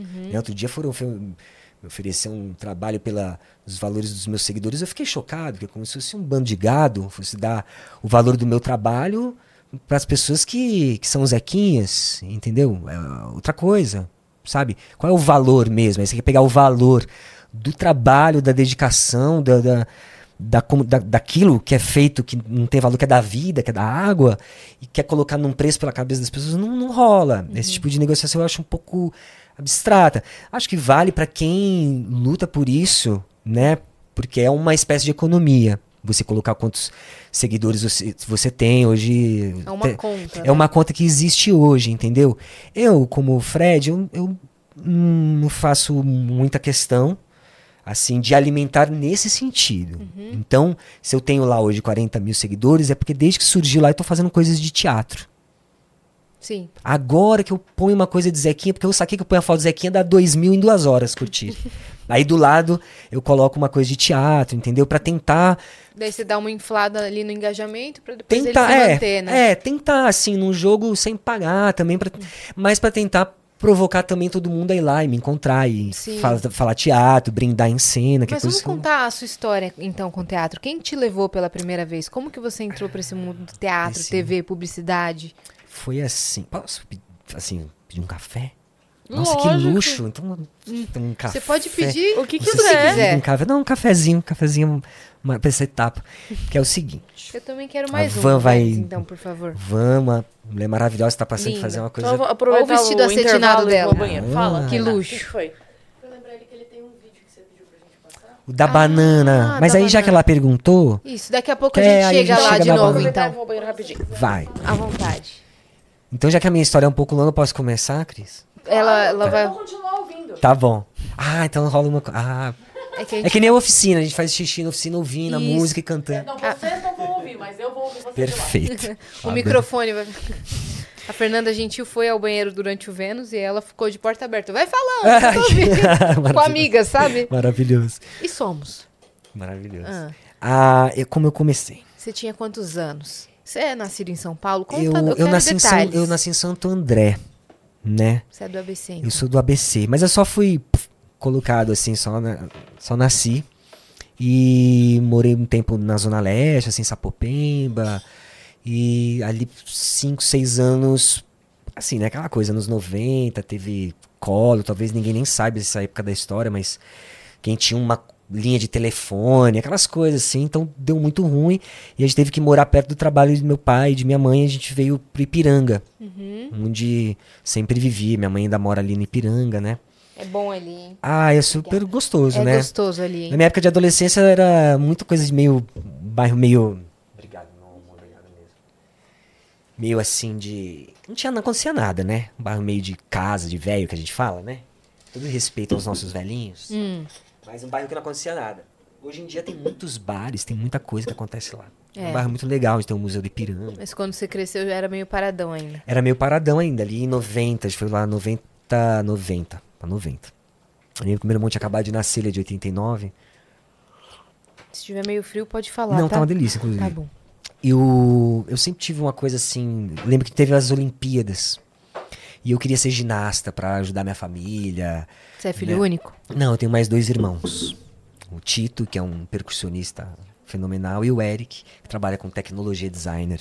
Combo, E tem um- combo bom, hein? Combo bom. E tem um irmão de parte de pai, o Paulo, que também trabalha com, as, com tecnologia e também traduções. Tradução. Mas tradução. você é em que ordem? Você é o caçula? Você é Eu sou o mais, dos irmãos de sangue, eu sou o mais velho, mas o mais baixinho. e aí eu comecei a fazer ginástica olímpica em, em- ali em 90, 89, 90, na, no Centro Olímpico aqui na, no Ibirapuera, né? E eu comecei a competir também, É ganhei mesmo? medalha, é. E eu sempre, um toquinho, tinha seis anos, mas tinha pra cinco para seis anos, já ia começar a competir para 10. Eu dava salto, tá? Falava, pô, quero ser ginasta, quero comprar uma casa para meus pais, quero representar o Brasil na, nas Olimpíadas. Tinha esse sonho de criança, assim, né? E aí as pessoas ficavam falando pra minha mãe, ah, você tem que levar ele pra fazer comercial, essas coisas, aqui nada a ver. Uhum. Mas passaram um endereço da agência da mãe da Cintia Raquel. Sei. E aí minha mãe foi lá perguntar. E aí falou assim: ah, tem que fazer book e tal, é valor é X e tal. Aí a gente, ah, não, tá tudo bem, obrigado, tá tudo massa. Aí ela falou assim: não, vamos fazer umas fotos dele aqui? A gente faz e, e tá tudo bem, e ele entra na agência, acontecer alguma coisa, beleza. Minha mãe, você quer? Tá bom. Aí fiz foto e fui chamado pra um, pra um desfile. Que quem é da, da minha idade vai lembrar, da Pacalolo. Vocês lembram da Pacalolo? Claro. Paca, paca, paca, Lembra, né? pacalolo. Pacalolo de bem, Bem com a vida. Eu fiz um desfile da Pacalono. E eu até fui o primeiro a entrar, assim. Aí, é um desfile e tal. E na, na jura, os jurados tinha uma, uma pessoa, a Isabel Cici. Que é uma pessoa que eu amo de paixão. Beijo, Isabel Cici. Ela ia montar um primeiro, primeiro espetáculo no Brasil só com crianças, né? Que tinha a Cintia e o Luciano. Já no elenco programado. Eles falaram mesmo desse espetáculo. Falaram quando vieram, né? Uhum. É a Fuga do Planeta Kiltran. Aham. Do Luiz Duarte da Rocha. Que é um fofo. Eu E ela te viu no. Pode matar. Ela te viu no desfile e falou. Eu quero. assim, é, eu quero. Vamos chamar ele pra fazer o teste. E aí eu fiquei uma semana fazendo, assim, foram mesmo uns sete dias, fazendo jogos de teatro. Só depois eu fui entender que eram jogos de teatro, não- entendia nada. Eu Brincava, tinha, eu lembro de coisa de ontem, tinha as brincadeiras lá. E aí iam ter dois elencos, porque como era tudo criança, então você ficava doente, ou escola, etc e tal. E o elenco primeiro era Cintia Luciano. E eu fiquei no primeiro elenco, né? Aí tinha a, a galera que substituía a gente. Já os três, já. Tinha os três. Que éramos quatro, na verdade. Tinha mais um personagem. Eram três meninos e uma menina. Que era a história de uns meninos que iam visitar. Essa peça tinha que ser montada de novo. Que eram meninos amigos da menina. Eles se vestem de mulher. era Muito, muito maluco, assim. E. Só que minha mãe falou assim: ó, pra fazer teatro, você vai ter que ensaiar esses dias, esses horários. Pra isso você vai ter que mudar o seu horário de escola e não vai poder mais treinar. E eu Cara, eu gostei pra caramba daquela coisa lá. Achei muito louco. Assim, tão louco quanto fazer ginástica olímpica. Só que acordar pra ginástica olímpica, acho que foi esse o peso, assim, pra mim. Acordar de manhã pra treinar era muito difícil. Mas depois que chegava lá, tudo bem, né? Ela falou, ah, mas você vai ter que estudar de manhã. Vai parar de estudar, né? Falei, claro, então tá bom, vou estudar de manhã e fazer esse negócio. Aí a gente começou a ensaiar em 1991. Ali, os primeiros ensaios foram ali no, na biblioteca Monteiro Lobato. Sabe, ali perto da Consolação, Aham. sabe? Foi ali que eu fiz os meus primeiros ensaios, conheci as minhas primeiras regras de teatro. Uma hora antes, pra chegar uma hora antes. Figurino não pode sair na rua, não pode comer com figurino. É. Coisas básicas, assim, né? Coisas que eu aprendi. Porque também, como eu tinha muita criança inexperiente, essa montagem tinha meio uma. Uma iniciação, e era tudo meio brincadeira, assim, né? Eu lembro de eu decorar texto sozinho e aprendendo coisas, assim, tudo com, com seis anos. E a gente estreou em 92. Em 93 eu fui indicado pro prêmio APTESP como ator revelação. Ô, louco. Foi muito louco isso. Falou, revelação foi pra mim. Foi pra mim, porque tinha lá desde Parlapatões, tinha gente já do teatro. Gente. Lá no prêmio tinha muita gente de teatro, mas como revelação, por exemplo, tinha os Parlapatões, que é um grupo de teatro que inclusive tem espaço hoje, né? Tal. Espaço Parlapatões. No Espaço Parlapatões, conheço eles há muito tempo. E eles são um dos que sempre me guiaram, assim, vai fazer teatro, fazer teatro, vai estudar, não sei o quê. E o que, que aconteceu ali? A Isabel Cici, essa diretora, ela ficou apaixonada por mim, eu sempre fui assim de falar, falava, me comunicava tal, e ela começou a me levar para tudo que era peça de teatro, que poderia existir, independente da idade. Então eu assistia peças adultas, peças infantis, assistia tudo. Assim, foi. Era muito louco. Imersão total. Imersão total. Ela, ela dava jeito, ela às vezes falava que era minha mãe, que ela se responsabilizava se, a, se o filme. Eu assisti o, aquela entrevista com o vampiro. Uhum. A gente não podia entrar menor. Eu entrei, ela chamou o gerente, falou: Eu sou mãe dele, esse menino é um artista, ele é um ator, ele vai assistir, tem que assistir, Ele tá porque não sei o estudando. quê. É, essas loucuras, ela fazia isso. E ela, ela. montando sua bagagem, né? Ela, ela para mim foi muito importante, porque, por exemplo, eu assisti muita coisa, muita coisa, a ponto de eu sempre entrei nos lugares e olho o refletor, por, por quê? Porque ela abriu um teatro, que era um antigo teatro Mambembe, que ficava ali na Rua do Paraíso, e ela reabriu como teatro paulista, onde os palapatões se apresentaram. Era muito legal, tinha um bar japonês, então desde pequenininho já comia comida japonesa, sabe as coisas assim? Ali eu fiz muita peça, e ali nessa época também, por exemplo, eu conheci o Teatro Oficina. Em 93, quando inaugurou esse Teatro Oficina, né, da Lina Bobardi, que teve a apresentação do Hamlet, que foram de 12 horas. Eu tinha ali 7 para 8 anos, a peça estava de madrugada, aquele frio na oficina, a porta abrindo. a- pode falar algumas coisas, né? Tinha uma piroca enorme entrando, aquelas coisas todas tal. Eu não entendendo nada, mas vidrado. Lembro até que o Pascoal da Conceição era uma figura que tinha uma cena que ele entrava assim, cheio de camisinha pelado, pintado assim, com umas bolas pretas. Eu não entendia nada, não entendi nada daquele negócio, mas eu fiquei completamente tomado, porque cada intervalo a gente podia mudar, andar pelo teatro, tinha fonte, eu falava, "Nossa, o que, que é isso? É um teatro? Então, é, eu tive esse privilégio de assistir tudo isso, assim, teatro de boneco, entrepe da trupe, assistir coisas que. E, e quando ela tinha o teatro, ela falava assim: ó, tem uma companhia de teatro que quer fazer uma peça aqui, vamos lá pra ver se a peça é boa. Então, ela às vezes se valia da minha opinião, assim, de criança, tá ligado? Tinha essa, essa coisa. Mas era natural, era sem pretensão de ser artista, ser ator, o que, que vai ser, etc. Então, quando. Só voltando um pouquinho, porque essa coisa do Teatro Paulista foi ali em 94, 95, já tinha rolado o Castelo. Eu estreiei no Teatro no Teatro Augusta, o antigo Teatro Augusta, que era super legal o Teatro É, Antigo era muito Augusta. bonito Era mesmo. muito bacana. Tinha patrocínio da Pacalolo, a peça, Ovo Maltini. E tinha aquela, aquela área lá embaixo, né? Que era para peças mais alternativas, Sim. assim. Sim, exibição de sim. filmes ali. Eu tenho até uma foto minha com o Luciano e o Pedro, um characeu, que fazia a peça, e eu sentado assim, meditando no camarim do teatro, assim, uma foto muito bacana, PB. Mas fechou não tem muitos anos, né? Não, ele, ele lá nos anos 90, ele foi comprado pela igreja. E aí depois ele abriu de novo. Teve uma época ali nos anos E 90 que agora ali muitos é, teatros. é uma faculdade, não é? O que, que é? ali? Não, ele é do lado da faculdade, mas o teatro tá lá. Tá lá Teatro ainda? Tá lá, então. Já tá lá reformado, foi, Hum, tá, tá bem fui, bacana. não tem muito tempo. Não, ele tá maravilhoso. Isso era em 93. Ah, eu não fui com É. ele reformado então, não. Não? Não. Por isso você falou antigo, porque é, a- é, porque foi antes. É, porque teve uma onda. Porque, por exemplo, eu, pequenininho, passei por alguns teatros, estreiei no Sérgio Cardoso também, essa peça. Também conheço E, esse. e antes, né, é, lá nos anos 90. E aí teve uma onda de teatros fecha- fechados. Eu achei Fechando. que ele tinha fechado. E lá nos anos 90 fechou. A igreja tava comprando, tinha- virava igreja, virava salão de beleza, tinha- teve uma onda muito grande. E teve até a primeira manifestação que eu participei foi no Teatro Paulista, assim, porque tinha essa onda e tinha umas, umas coisas assim. Uhum. Contra o fechamento dos teatros. Contra os fechamentos do teatro, teve um momento forte. Teve um que nunca voltou e é uma tristeza, que é aquele que tem é, atrás do Copan. Que foi comprado, acho que pela O- Universal, se eu não me engano. O- Ou é a Universal ou é a, a- que tem a Cultura artística. a- Aquele redondão atrás do Copan, sabe? Gigante, gigante. Sabe Eu qual sei- é? eu sei é que da minha janela eu via ele lá embaixo, assim. Você tá falando do Cultura Artística? Que fica ali do lado da Praça Roosevelt ali? Não, não, não, que tá é, fechado é muito atrás do prédio mesmo. A entrada Qual dele é pelo é? Copan. Tá na, vê, vê se você é colocar, tipo, a imagem aérea do Copan. Porque ele, da minha janela via lá embaixo e fechado há muitos anos. Nossa, eu não sei que anos. teatro é esse. Porque ali tem. Ali do lado tem o. Virou o- igreja, depois a igreja fechou e nunca mais foi nada. ali- Esses todos de São Paulo você chegou a visitar. Ah, eu, eu, eu fiz bastante peça. Mas Até quando a gente estreou. A gente estreou esse infantil. Do. A Fuga do Planeta Kiltran. Qual? Onde? É, então, é pra lá. Ah, pra lá.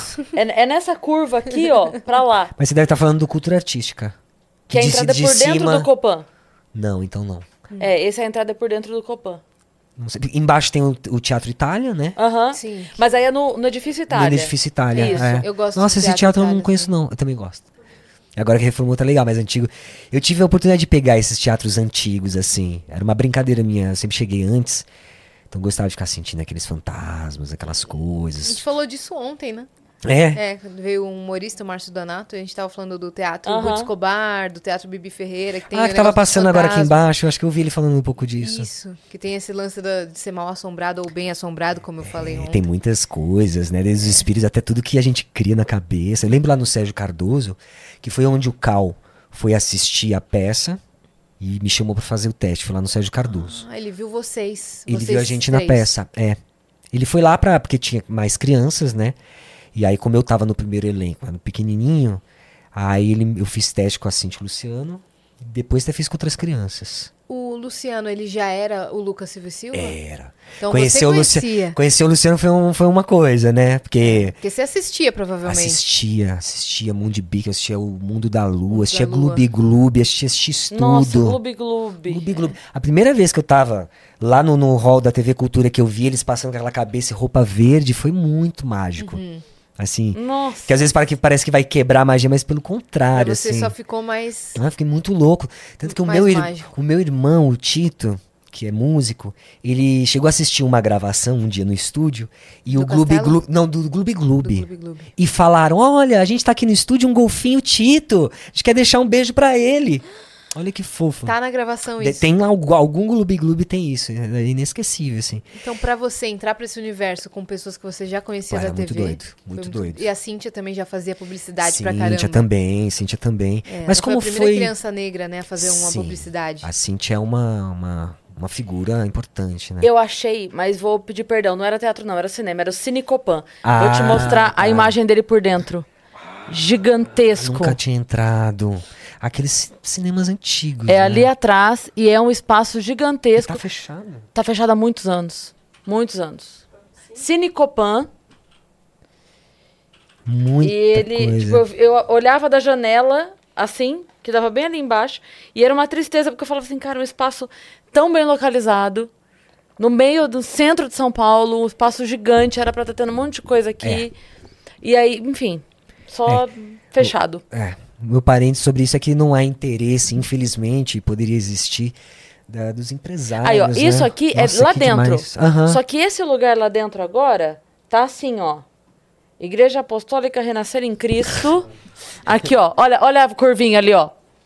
Tá vendo essa curvinha? Aham, Mas, mas aí tá fechado. Eles compraram. tá Compraram, foi. dur- Eu não sei nem se é deles ainda ou se eles alugaram por um tempo, entendeu? E aí só saíram de lá e tal. Sim, Só e que tá o que acontece é que, como. Só interrompi pra caralho Não, a não conversa. é bom essas. Mas é como o Copan é patrimônio histórico, ele é tombado, então tudo lá é muito difícil. Tanto que aquela obra externa, a- as pedrinhas. Ah lá. Uhum. As pedrinhas do, do- da parte de fora do edifício, elas estão soltando, aquelas, aqueles ladrilhinhos, Sim. sabe?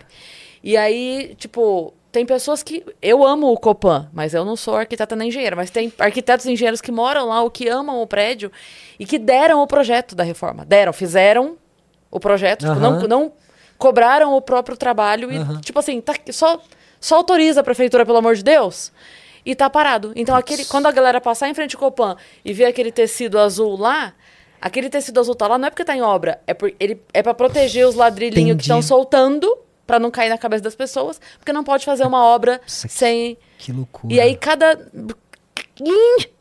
Não, para a obra. Para, porque não, não pode. Não pode, porque isso, patrimônio, lá, lá, lá, lá. E aí fica daquele jeito. Por dentro reformaram tudo, mas por fora não consegue. Nossa, as leis de patrimônio é uma coisa muito complexa mesmo, porque É. ela- elas nos ajudam a tentar manter alguma memória, principalmente em São Paulo, que não tem nenhuma memória, né? Uma trituração bandeirante, né? Avassaladora, Uhum. mas ao mesmo tempo ela problematiza, né? Algumas É. plasticidades de até de ocupação Sim. e tomar desses lugares.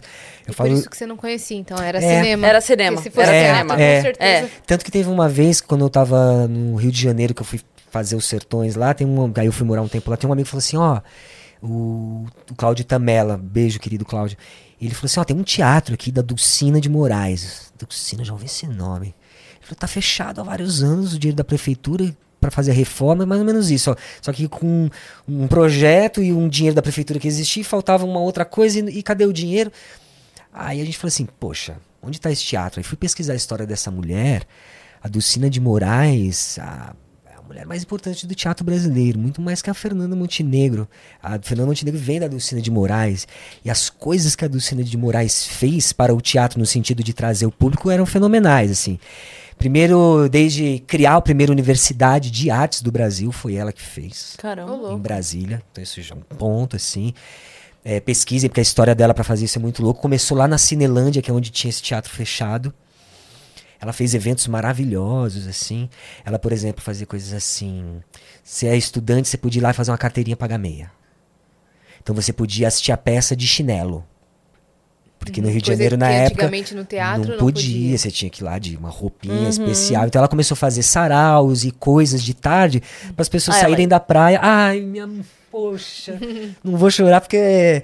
Mas essa mulher é. Sua- máxima. eu amo ela demais. Não a conheci, mas a conheço profundamente. Tem uma obra do Sérgio Viotti, que é a biografia da vida dela. Todo mundo deve conhecer, principalmente quem estuda teatro, porque é uma Dulcina. aula de teatro Dulcina de Moraes. A terceira geração de teatro do Brasil, ela é. Ela vem de, de, de teatro das Arzuelas, a avó dela era de teatro das Arzuelas, que é teatro itinerante, teatro cigano e tal. A Deixaram avó, muita coisa, então. Muita coisa. A avó dela era, a mãe dela era Conchita de Moraes, como diz o Zé Celso, usando as palavras dele, a maior comediante do Brasil. Ama Dercião, todas as mas ele tá falando de uma mulher que só fez teatro, que não tem registro em filmes, em nada, né? E eu ouvi da própria boca do Zé Celso isso, que ele assistiu a Conchita de Moraes. É. Então essa mulher, ela fez trouxe o primeiro Lorca pro Brasil. Ela modernizou também a, assim a, o que a gente tinha de dramaturgia. Ela é, olha, essa mulher é demais. Sabe vestido de noiva? Vocês já ouviram falar do vestido de noiva, montado pelo Ziembinski e tal. Para os historiadores, né, o pessoal que estuda isso, é aí que começa o teatro moderno. Não é verdade que a gente aprende na escola? É. Eu lendo o livro do Sérgio Viotti, eu não sou professor, vocês até falam que eu sou professor, mas eu né, não fiz faculdade de teatro, eu estudo. Eu li lá no livro do Sérgio Viotti que teve um momento que ela abriu uma, uma seleção para textos para jovens dramaturgos. Olha onde essa mulher, assim, lá nos anos 50, olha onde estava essa mulher. Uhum, tava E um desse, não, ela era muito foda. Uma dessas pessoas que chegaram para apresentar textos para que ela apresentasse com a companhia dela era o O grande... o que escre... não, o que escreveu o vestido de Nelson noiva, Rodrigues. o Nelson Rodrigues. E ela lê aquele texto aí de palavrão. Pensou assim, falei, putz, não, não vai dar. Se eu fizer isso aqui com o meu público, vai, vai fugir. Porque ela era de uma época de teatro que ia fazer teatro de segunda a segunda. Final de semana, peças inéditas. Na semana, a peça que bombava. Então, se no final de semana a peça que estreou não dava certo, já botava uma que todo mundo gostava, porque todo mundo vivia disso, né? Então, eu falei assim, se eu botar aqui, isso aqui não vai dar muito certo. Só que ela não era uma mulher que pra trás, né? Ela passava pra frente, que ela falou assim: "Olha, tem um diretor aí que falou, tem um diretor que tá montando umas coisas modernas aí, vai falar com ele". Então ela faz a ponte Zimbinski Nelson Rodrigues. Nossa, apenas. Sim. Sim, apenas simplesmente. Entendeu? O Zé não sabia disso. Eu contei pro Zé Celso isso. Contei várias histórias dela, porque a geração dela é uma geração que foi negada pela geração de teatro de grupo ali dos anos 60. Negada no sentido do que se queria pro teatro mesmo, né? E até na, na- no próprio formato do teatro, né? O formato de teatro aí era a atriz na frente, o principal, e todo mundo meio em volta, e, e o teatro ali dos anos 60 quebrou isso, né? E quando ela sacou que o teatro dela tava ficando pra trás, ela falou assim: eu preciso dar aula, passar o que eu tenho, porque tá vindo uma geração nova, e é isso aí, meu teatro tá ficando pra trás. Embora ela também foi uma da, ela botou, por exemplo, ela tinha uma peça, peças, uma das peças mais importantes da história do Brasil, que se chama A Chuva, de Somerset Maugham. Não é uma peça brasileira, mas a montagem é nossa, e a peça chovia em cena. Ela foi ovacionada na Argentina, ganhou prêmios, ela assim, foi recebida como uma rainha. Então, uma mulher que. vanguarda, que fez uma peça de instalação. Entendeu? Tinha uma peça dela também que tinha seis palcos no palco italiano. Com vários tempos, no momento que ainda o teatro. é, a peça era tipo um teatro de revista ou teatro de costumes, né? Com aqueles personagens, com aquele entra sai, aí uma comédia, Ela assim. foi disruptiva, então. Deixou um Muito, legado. Muito impressionante. Então, Obrigado por ter trazido ela aqui nessa primeira vez que, que eu, E eu fui do Cine de Moraes no Teatro Oficina. É. Na peça A Chuva. É, porque um dia eu contei pro Zé que essa coisa da universidade, porque o, o, o Teatro Oficina tem um projeto que vem do Oswaldo de Andrade, que é a Universidade Antropófaga, que, que eu fiz parte na criação também do movimento Bexigão, que foi um ponto de cultura, uma coisa X que eu aprendi e fiz. E, e eu contei pra ele que quando ela queria lançar a universidade, ainda era ali no, na Alcim do Guanabara, no Rio de Janeiro, e ela fez o seguinte, ela juntou o teatro amador, que sempre foi muito forte, inclusive agora eu não me lembro do cara que, um erro meu, não lembro do cara que, que era o grande cara do teatro amador, o grande articulador. Ela juntou assim, trouxe gente do Brasil todo, e aconteceram muitas coisas nessa semana que teve ali, reunião de estudantes de teatro, inclusive uma aula aberta, que foi isso que eu contei pro Zé no dia de ensaio de Cacilda 2, assim. A gente sentado eu conversei pra ele, falei assim, ó, você sabia que a Dulcina, nesse evento, juntou o Zimbinski, a Cacilda e o Valmor para uma aula aberta do, do... Como é o autor do Bonde Chamado Desejo? Do Tennessee Williams. Então, o- os estudantes de teatro tiveram uma aula no Teatro do Cine, que é meio esse cinema, ele tem frisas, é um teatro enorme, lindo, gigantesco, que era o antigo Teatro Regina, que depois a Dulcina compra, e com o dinheiro dela de teatro, ela dá para nós, ela dá para o Brasil esse teatro, tá? E o que que acontece? É, A aula é o Zembinski dirigindo ao vivo o entendimento dos atores, entendendo o Tennessee Williams naquela atuação realista Tennessee Williams, né, aquela coisa que vinha do Bom de Desejo, aquele momento assim, né, que depois vem com, com o cinema. Lá com o Marlon Brando, aquela coisa toda, né? E o Ziembinski, com aquele entendimento dele que ele tava trazendo do Stanislavski, né?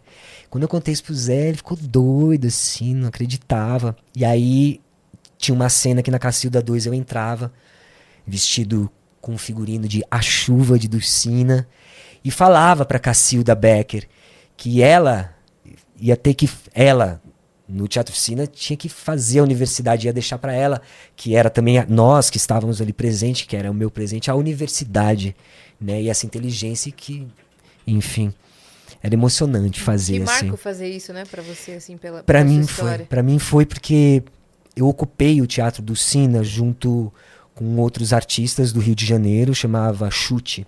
Hum. Nunca falei disso. Isso é, eu tenho muito orgulho Que dessa ano ação. foi isso? Isso foi em 2008, no centenário da Dulcina. A gente foi os, fomos os únicos a homenagear a Dulcina no centenário dela mesmo, a ponto da, da família dela entrar em contato com a gente, comigo, no Que caso. legal. É, foi muito emocionante. A universidade. Foi muito doido em 2008. Que eu fiquei no Rio de Janeiro morando um tempo. E a gente ficava indo na porta desse teatro, que tem um bar ali na Alcino Guanabara, meio uma rua sem saída. A gente ficava lá no bar, né? E falava, ah, puta, esse teatro fechado. Ah, não sei o que, ah, não sei o que. Ah. Gente, vamos domingo que vem vir aqui de manhã, a gente desce a, a Santa Teresa, consegue som de não sei quem, não sei o que, bota, liga esse negócio aqui, a gente é amigo do dono do bar, puxa a tomada aqui, pinta essa parede aqui, limpa essa coisa que tá toda cheia de urina e tudo mais, e a gente começa a perguntar onde tá esse negócio. E aí eu falei assim, gente, eu tenho uma peça de teatro que chama A Morta,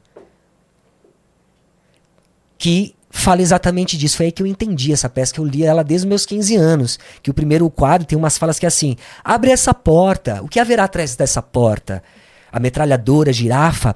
Ah, esse teatro só tem forros fechados. Então são falas de um. De, Isso no texto? isso no texto. Era o que vocês iam E era o que a gente ia fazer. A gente falou assim: então vamos fazer o primeiro. Vamos ensaiar o primeiro quadro da morta aqui. E aí o que aconteceu? O primeiro ato, ele tem assim: a Beatriz, que está aqui, a outra de Beatriz, o hierofante e o poeta. Isso eu fiz agora, tá? pra gente, né?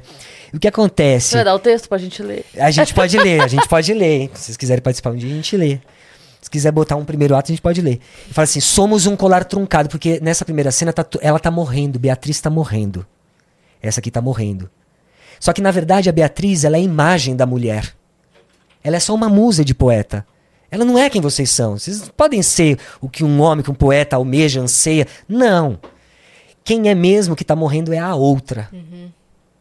Eu eu li aquele texto, não entendia nada, porque o texto é muito maluco, assim, é um texto muito maluco. E olha que coisa louca. O hierofante, ele é o cara que está do lado dos conservadores de cadáver. E o poeta, ele é o próprio fogo da criação. O que cria, que destrói, que renova. E esse é o embate do primeiro quadro. Eles estão debatendo, você vai morrer, não, não morre, você tem que sobreviver, tal, tal. Só que ao mesmo tempo todos eles são ela. Porque nós somos o nosso lado conservador, nosso lado revolucionário, uhum. nosso lado Beatriz, nosso lado outra.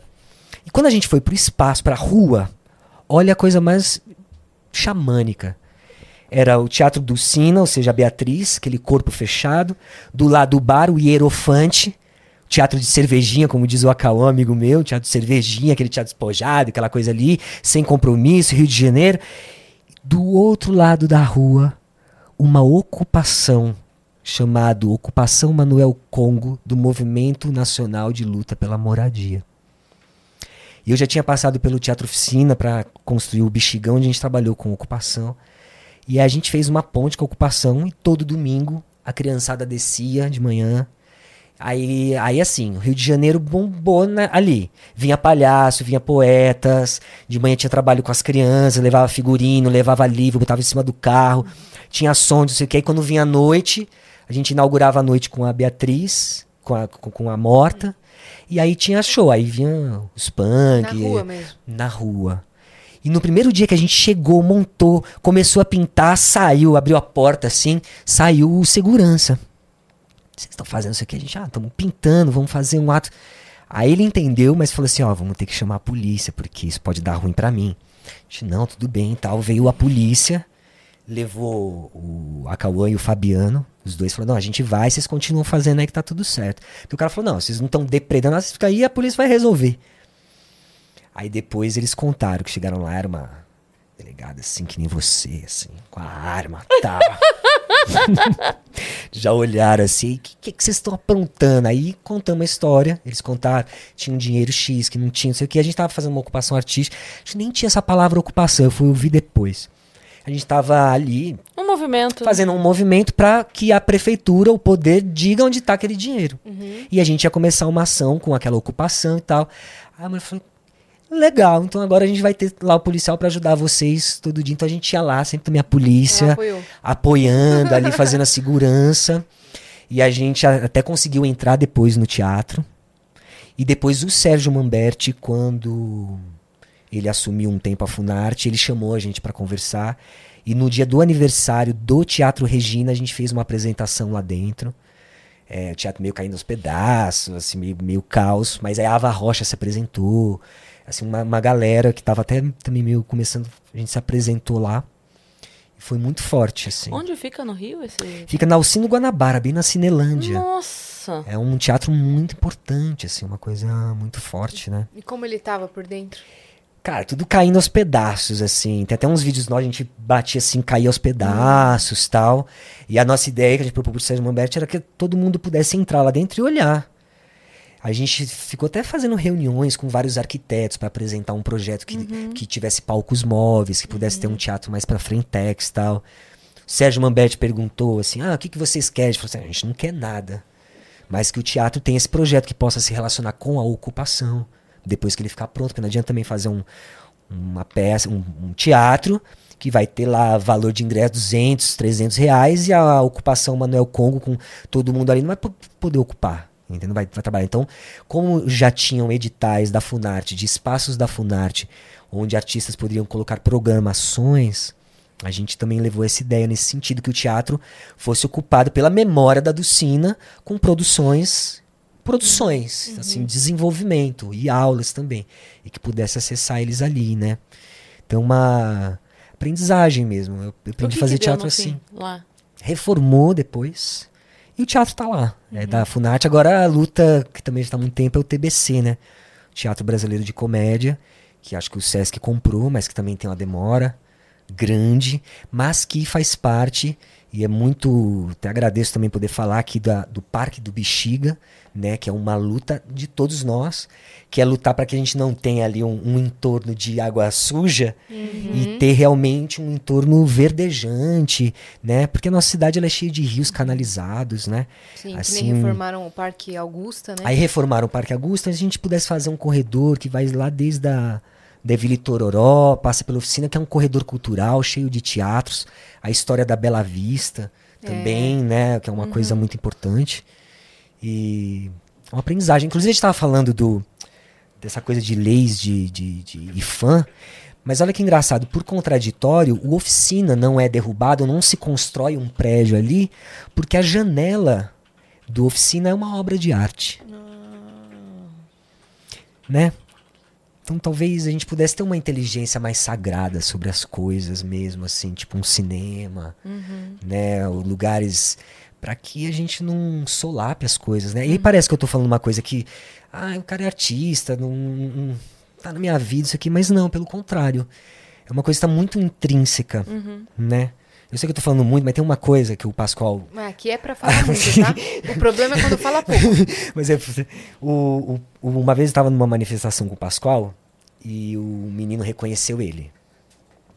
Eu sempre conto essa história. Eu quero aproveitar aqui o espaço de vocês para falar para mais gente também, para todo mundo refletir essa a retomada que a gente precisa de dos seus próprios corpos.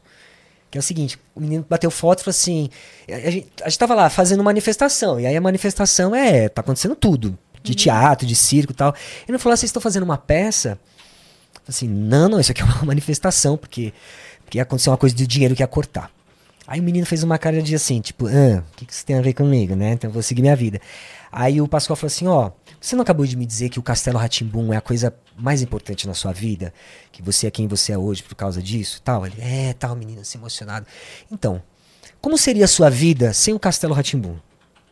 Eu te pergunto, como é que seria a sua vida sem o Castelo Ratimbum? Um pouco menos mágica a minha infância. Você acha? Uhum. Você assistiu o Castelo? Não, muito pouco. Eu já, já era mais adolescente É, essa é um quando. é. Mas é porque ela é a, Sim, a- é o a público-alvo. É o público-alvo. Sim. Então, assim, você falou que, que Não, não, teria seria. um monte de referência. Beleza, com- mas, mas se não tivesse tido, Você você ia estar sabe. aqui. Ia. Então, assim, o Pascoal Ia. falou o seguinte: a mas gente tá. você, eu não sei. Não, então, mas olha, olha, olha, o que o, olha o que o Pascoal fez eu pensar.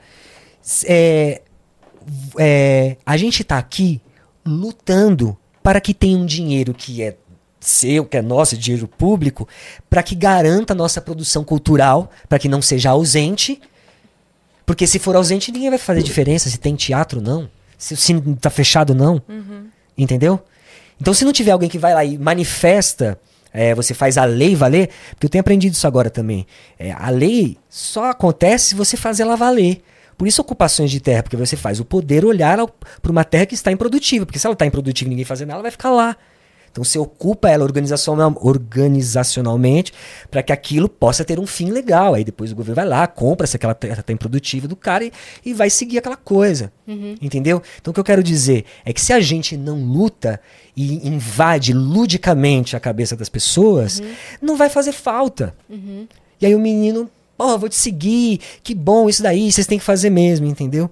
Então eu falo isso porque. Fez uma revolução na mente do. É, porque pode não parecer nada, pode ser assim, ah, o Fred fala é artista, nanã, mas não. Tá ligado? É, eu não estaria aqui, aqui.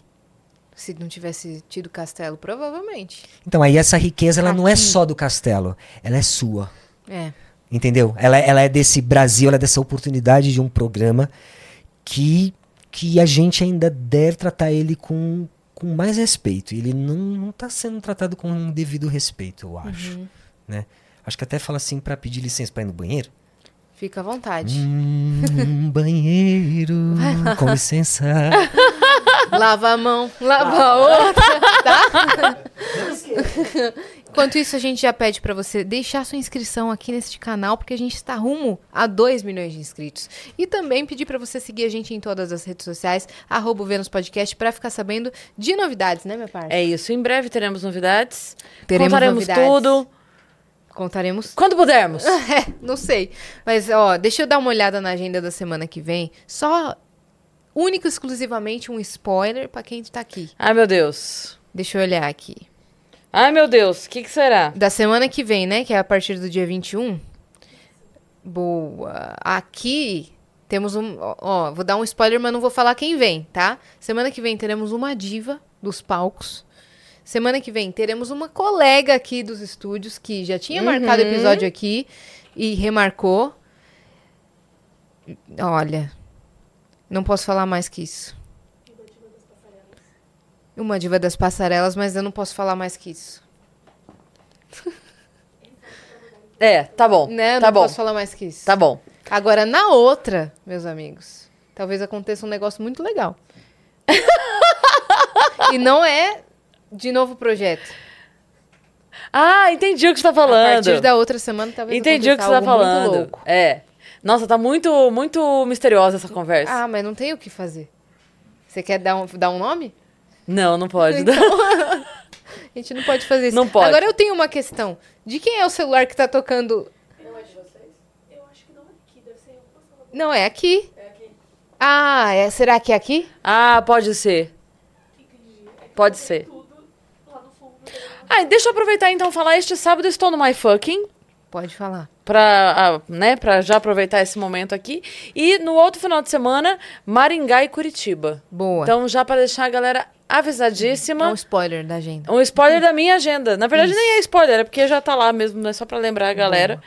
Esse, Esse, sábado, também tem o DVD do Melim, que eles falaram É aqui. verdade. O primeiro DVD de Melim, É isso. né? Que também tem pra ir. Voltou. Tudo certo? Oi? Pronto para o novo Tá mais começo. leve? Pronto, pronto Só para o novo- lembrando vocês que vocês podem mandar perguntas lá na NV99, tá? Pra gente ler aqui no final com o Fred. Sane suas curiosidades, que ele falou que ele não bate papo com muita gente assim na mídia. E tem que não é ser já, entrevista, porque né? já tamo Tem que ser já, porque no já osso tá- do horário. Então manda, É, manda, manda, aí, manda, manda, manda. aí. E a surpresa? Ah, é? O que, que você ia me mostrar na bolsa? E aí depois Tem eu um- falo da, da banana? Da Quer? banana. Ou eu começo pela banana? Você que manda. Quer botar o vídeo? Ah, pode ser, que aí eu Boa. explico o que, que é isso, porque eu tava contando pra vocês que o NIT, que é o meu grupo, a gente tá ocupando lá o espaço, e durante a pandemia, o NIT surgiu em 2010, Uhum. 2011, e era pra acompanhar um processo de teatro que tava, ia vir o Adolf Shapiro, que era um, é um pedagogo russo, que trabalhou com a Maria Knebel, que foi assistente do Stanislavski. E ele veio fazer uma peça com a gente. Aí o pessoal falou, poxa, você que vive filmando as coisas, tem que filmar essa coisa. Porque, tipo, o Kuznet vindo, né? Aí o... Falei, tá bom, eu topo acompanhar esse processo, mas eu quero atuar, então vou ter que chamar alguém pra me ajudar. E aí eu convidei uma amiga minha, Camila Marques, e a gente fez esse, a gente começou a acompanhar o processo de criação e a ideia era transformar, é, tirar a sala de ensaio do fechado e levar pra internet. Né? E aí a gente começou a estudar isso. O que é fazer isso? Como fazer isso? Como você põe uma câmera que você não vai inibir o ato da criação, né? Que o ato da criação é muito delicado, né? Você coloca uma câmera, ou você monta ou você desmonta, né? Então como fazer isso no, no teatro?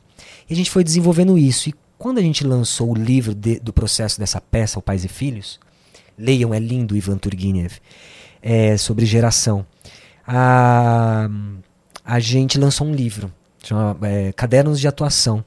E quem foi falar desse livro de processo de criação foi a Cecília Salles, que é uma pesquisadora de, pesquisadora de crítica genética.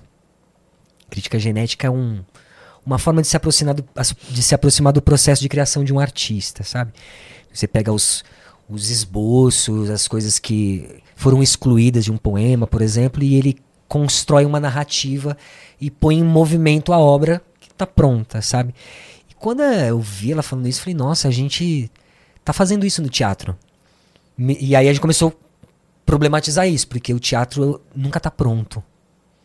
Então como é que você faz uma crítica genética, ou seja, pega os rastros de criação e conta para o público esses rastros de criação?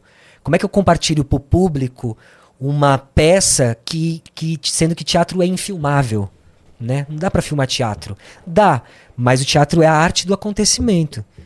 Então a gente saiu da cena e começou a perambular em torno da criação do teatro, né? Tudo que acontece, camarim, etc. E a gente começou a produzir uma série de objetos de comunicação, assim, né? Enfim, é, depois o Pascoal da Conceição trouxe uma parada que é a psicomagia, sei se vocês já ouviram falar da psicomagia. Não. É do Alejandro Jodorowsky, um cineasta e também um terap... ele desenvolveu uma terapia que se chama psicomagia, onde você faz um ato poético para resolver um problema. Pode ser até uma doença. Tem até um filme que foi lançado agora onde ele compilou todos esses esses resultados de coisas, desde uma pessoa gaga, que não falava, e aí depois do ato psicomágico a pessoa tava falando, assim, tava várias, várias coisas. Né? Isso acontece dentro de, de um jogo de tarô, de uma conversa com essa pessoa, de toque e uma decisão coletiva, uma decisão junto de um ato poético que tenha sentido a partir daquelas, daqueles símbolos que afloraram né, no, no tarô, que é como ele trabalha. E o Pascoal começou a falar dessa coisa de psicomagia, porque a gente fazendo espetáculo tem um personagem, viaja, aí a gente vai lá na Universidade da Dulcina de personagem e entra no meio de uma aula, sabe umas coisas assim? Então a gente ficou fazendo essa coisa. Ele falava, isso é psicomagia, isso é psicomagia. Então o Nietzsche, esse grupo, trabalha com essas duas coisas: o arquivo de teatro, né? E a psicomagia, que é tudo obra do próprio teatro, uhum. né? E em 2020, 2020, quando veio a pandemia, a gente estava para começar a fazer uns ensaios abertos para chamar patrocinador para uma peça. Aí veio a pandemia. A peça já era de podcast, em 2019, que é uma peça do Brecht, chama O Voo sobre o Oceano, peça didática para moças, peça podcast de, não, peça radiofônica para moças e rapazes. E a gente fazia o voo, peça podcast para todos. Uhum. E aí veio a pandemia e a mulherada, que tinha uma mulherada ali, falou assim: ó, vamos continuar a pesquisa, já que veio a pandemia, vamos fazer um podcast. Aí a gente foi fazer o podcast e eu descobri uma plataforma, o OBS, um aplicativo na época, nem, nem tinha muito tutorial ali na época da pandemia. Uhum. Falei, nossa, que legal. Vocês usam o OBS? Uhum. Aí eu falei, nossa, que bacana, né? Dá pra dar uma brincada aqui. Mas a gente vai fazer podcast, então eu vou entrar numa pira sozinho. Vou, vou, vou ver que parada é essa. E aí caiu na minha mão, assim, tipo, psicomagicamente, um texto do, Beck, do, do Beckett, que chama A Última Gravação de Crap. Hum. Que é a história de um velhinho. Eu falo velhinho, mas não é correto, né? Porque o Pascoal tem a idade dele e o Pascoal é um, um jovem. Hum. Mas um homem de 69 anos. Que é aquela coisa meio Beckett, assim, né? Tem um. É tudo escuro, aí ele aparece, parece que ele é meio um palhaço, meio decadente, ele come umas bananas. O texto é bem estranho de ler, assim. Aí, aí de repente ele senta, tira um gravador, bota o gravador, dá play. A peça é isso. É ele ouvindo uma gravação de quando ele tinha 39 anos, comentando sobre um áudio que ele ouviu de quando ele tinha 27 anos. E aí eu olhei esse texto e falei assim, que doido esse, esse, esse texto sobre arquivos, sobre memória. E o Nietzsche é cheio de arquivo. Falei, putz, mas eu não tenho 69 anos. Será que dá pra fazer o personagem antes disso? Porque o que você entende no texto? Que todo aniversário dele, ele grava uma mensagem para ele. Uhum. E o que ele tá ouvindo aos 69 anos é quando ele era jovem falando assim: olha, eu tô abdicando agora de, de do, do, amor que eu tenho por uma pessoa X e disso e disso, para entrar na minha criação, na escuridão da minha criação. E aí a questão é que aquela juventude, aquele ímpeto tava lá ainda se repetindo todo aniversário, né? Falei, putz, esse Inception de arquivo é muito massa. E eu do nada, mesmo, foi do nada assim, eu achei arquivos que eu gravo de que eu faço esse trabalho de registro de processo de teatro, então eu tenho muito material, tenho 11 anos de material de várias companhias de São Paulo. E eu descobri, eu, eu gosto de vídeo, foto, mas teve um momento que eu comecei a gravar muito áudio. E aí eu acessei uma pasta minha que eu achei do nada, de quando eu tinha 27 anos, fazendo duelo com vários áudios com o Pascoal no banheiro, no, no chuveiro, no, no, no, bar depois da peça. Todos os lugares eu gravava um áudio de conversa nossa, falando as coisas mais. comentários de peças, coisas complexas, assim. Aí eu falei, nossa, que louco, então tem um áudio de 27 anos que nem um personagem. Falei, não, cara, eu preciso fazer essa peça, preciso fazer esse texto, eu vou fazer dentro do OBS. Em, em resumo da obra, é, surgiu esse experimento que se chama Esta é Minha Banana, porque o o diretor, que eu vou falar dele especialmente, o diretor no momento do processo, ele falou assim: qual é o seu vício? Porque o personagem é viciado em banana. Aí eu falei, poxa, a gente tá na pandemia agora, eu, eu sinto, fiz, não, é, não é ideologicamente, eu sinto no meu corpo que é o teatro, porque gente, eu preciso ir pro espaço e fazer, como é que vai ser agora? Como é que, que, que eu vou fazer aqui em casa? Tipo, em casa, o que eu vou fazer? Mesmo eu s- mexendo com tecnologia, vídeo, mas é outra coisa. Aí ele falou assim, então, então a banana é o teatro. Aí a gente transformou o símbolo banana em teatro. E o personagem, ele é um personagem triste. Muito triste. E a gente falou assim, cara, não dá pra fazer uma peça no meio da pandemia e já falar um personagem que tá, tá triste porque a vida é isso, que tá isolado. Ele falou, tô isolado, esse silêncio, não sei o quê. Eu assim, não dá. A gente tem que cantar pra subir. Eu falei, é, eu não quero chegar aos 69 anos como um personagem do Beckett. Aí a gente fez uma personagem, na verdade ela surgiu, é, um coro do teatro brasileiro que chama esse personagem e fala assim, ó, camarada, n- não desse jeito, né, mas poeticamente, fala, ó, camarada, você é um personagem histórico, você foi escrito em tal época, você é isso tal, mas você pode não ser isso também. E aí o que acontece? Esse coro tira o personagem e leva ele pro camarim. Então eu eu começo no camarim a peça, viro o personagem, a peça é PB, ela acontece PB, e o personagem se encontra nesse camarim, e aí eu encontro de um novo corpo e um novo tempo. Que para esse personagem poder não ser um personagem histórico e poder fazer o que é necessário, precisa também de um outro corpo. E a peça lá no experimento termina mais ou menos assim, né? Ela tem um, um coro que foi realizado com 30 companhias de teatro. E aí, em vez de eu ficar falando, eu vou pedir esse play, então. Porque agora que eu Tá. percebi que eu tô descrevendo o nosso quase o teaser. Isso é um aí fica mais teaser? fácil. Um teaserzinho que a gente correu, o Pedro foi lá, a gente cortou esses dias. Tá bom. Boa, Então vai, ver. banana. Meu nome não interessa. Me leve a um hangar escuro onde ninguém possa ver a minha fraqueza natural. Para 2020, agentes esperam que a área de média e alta tecnologia de banana fique estável.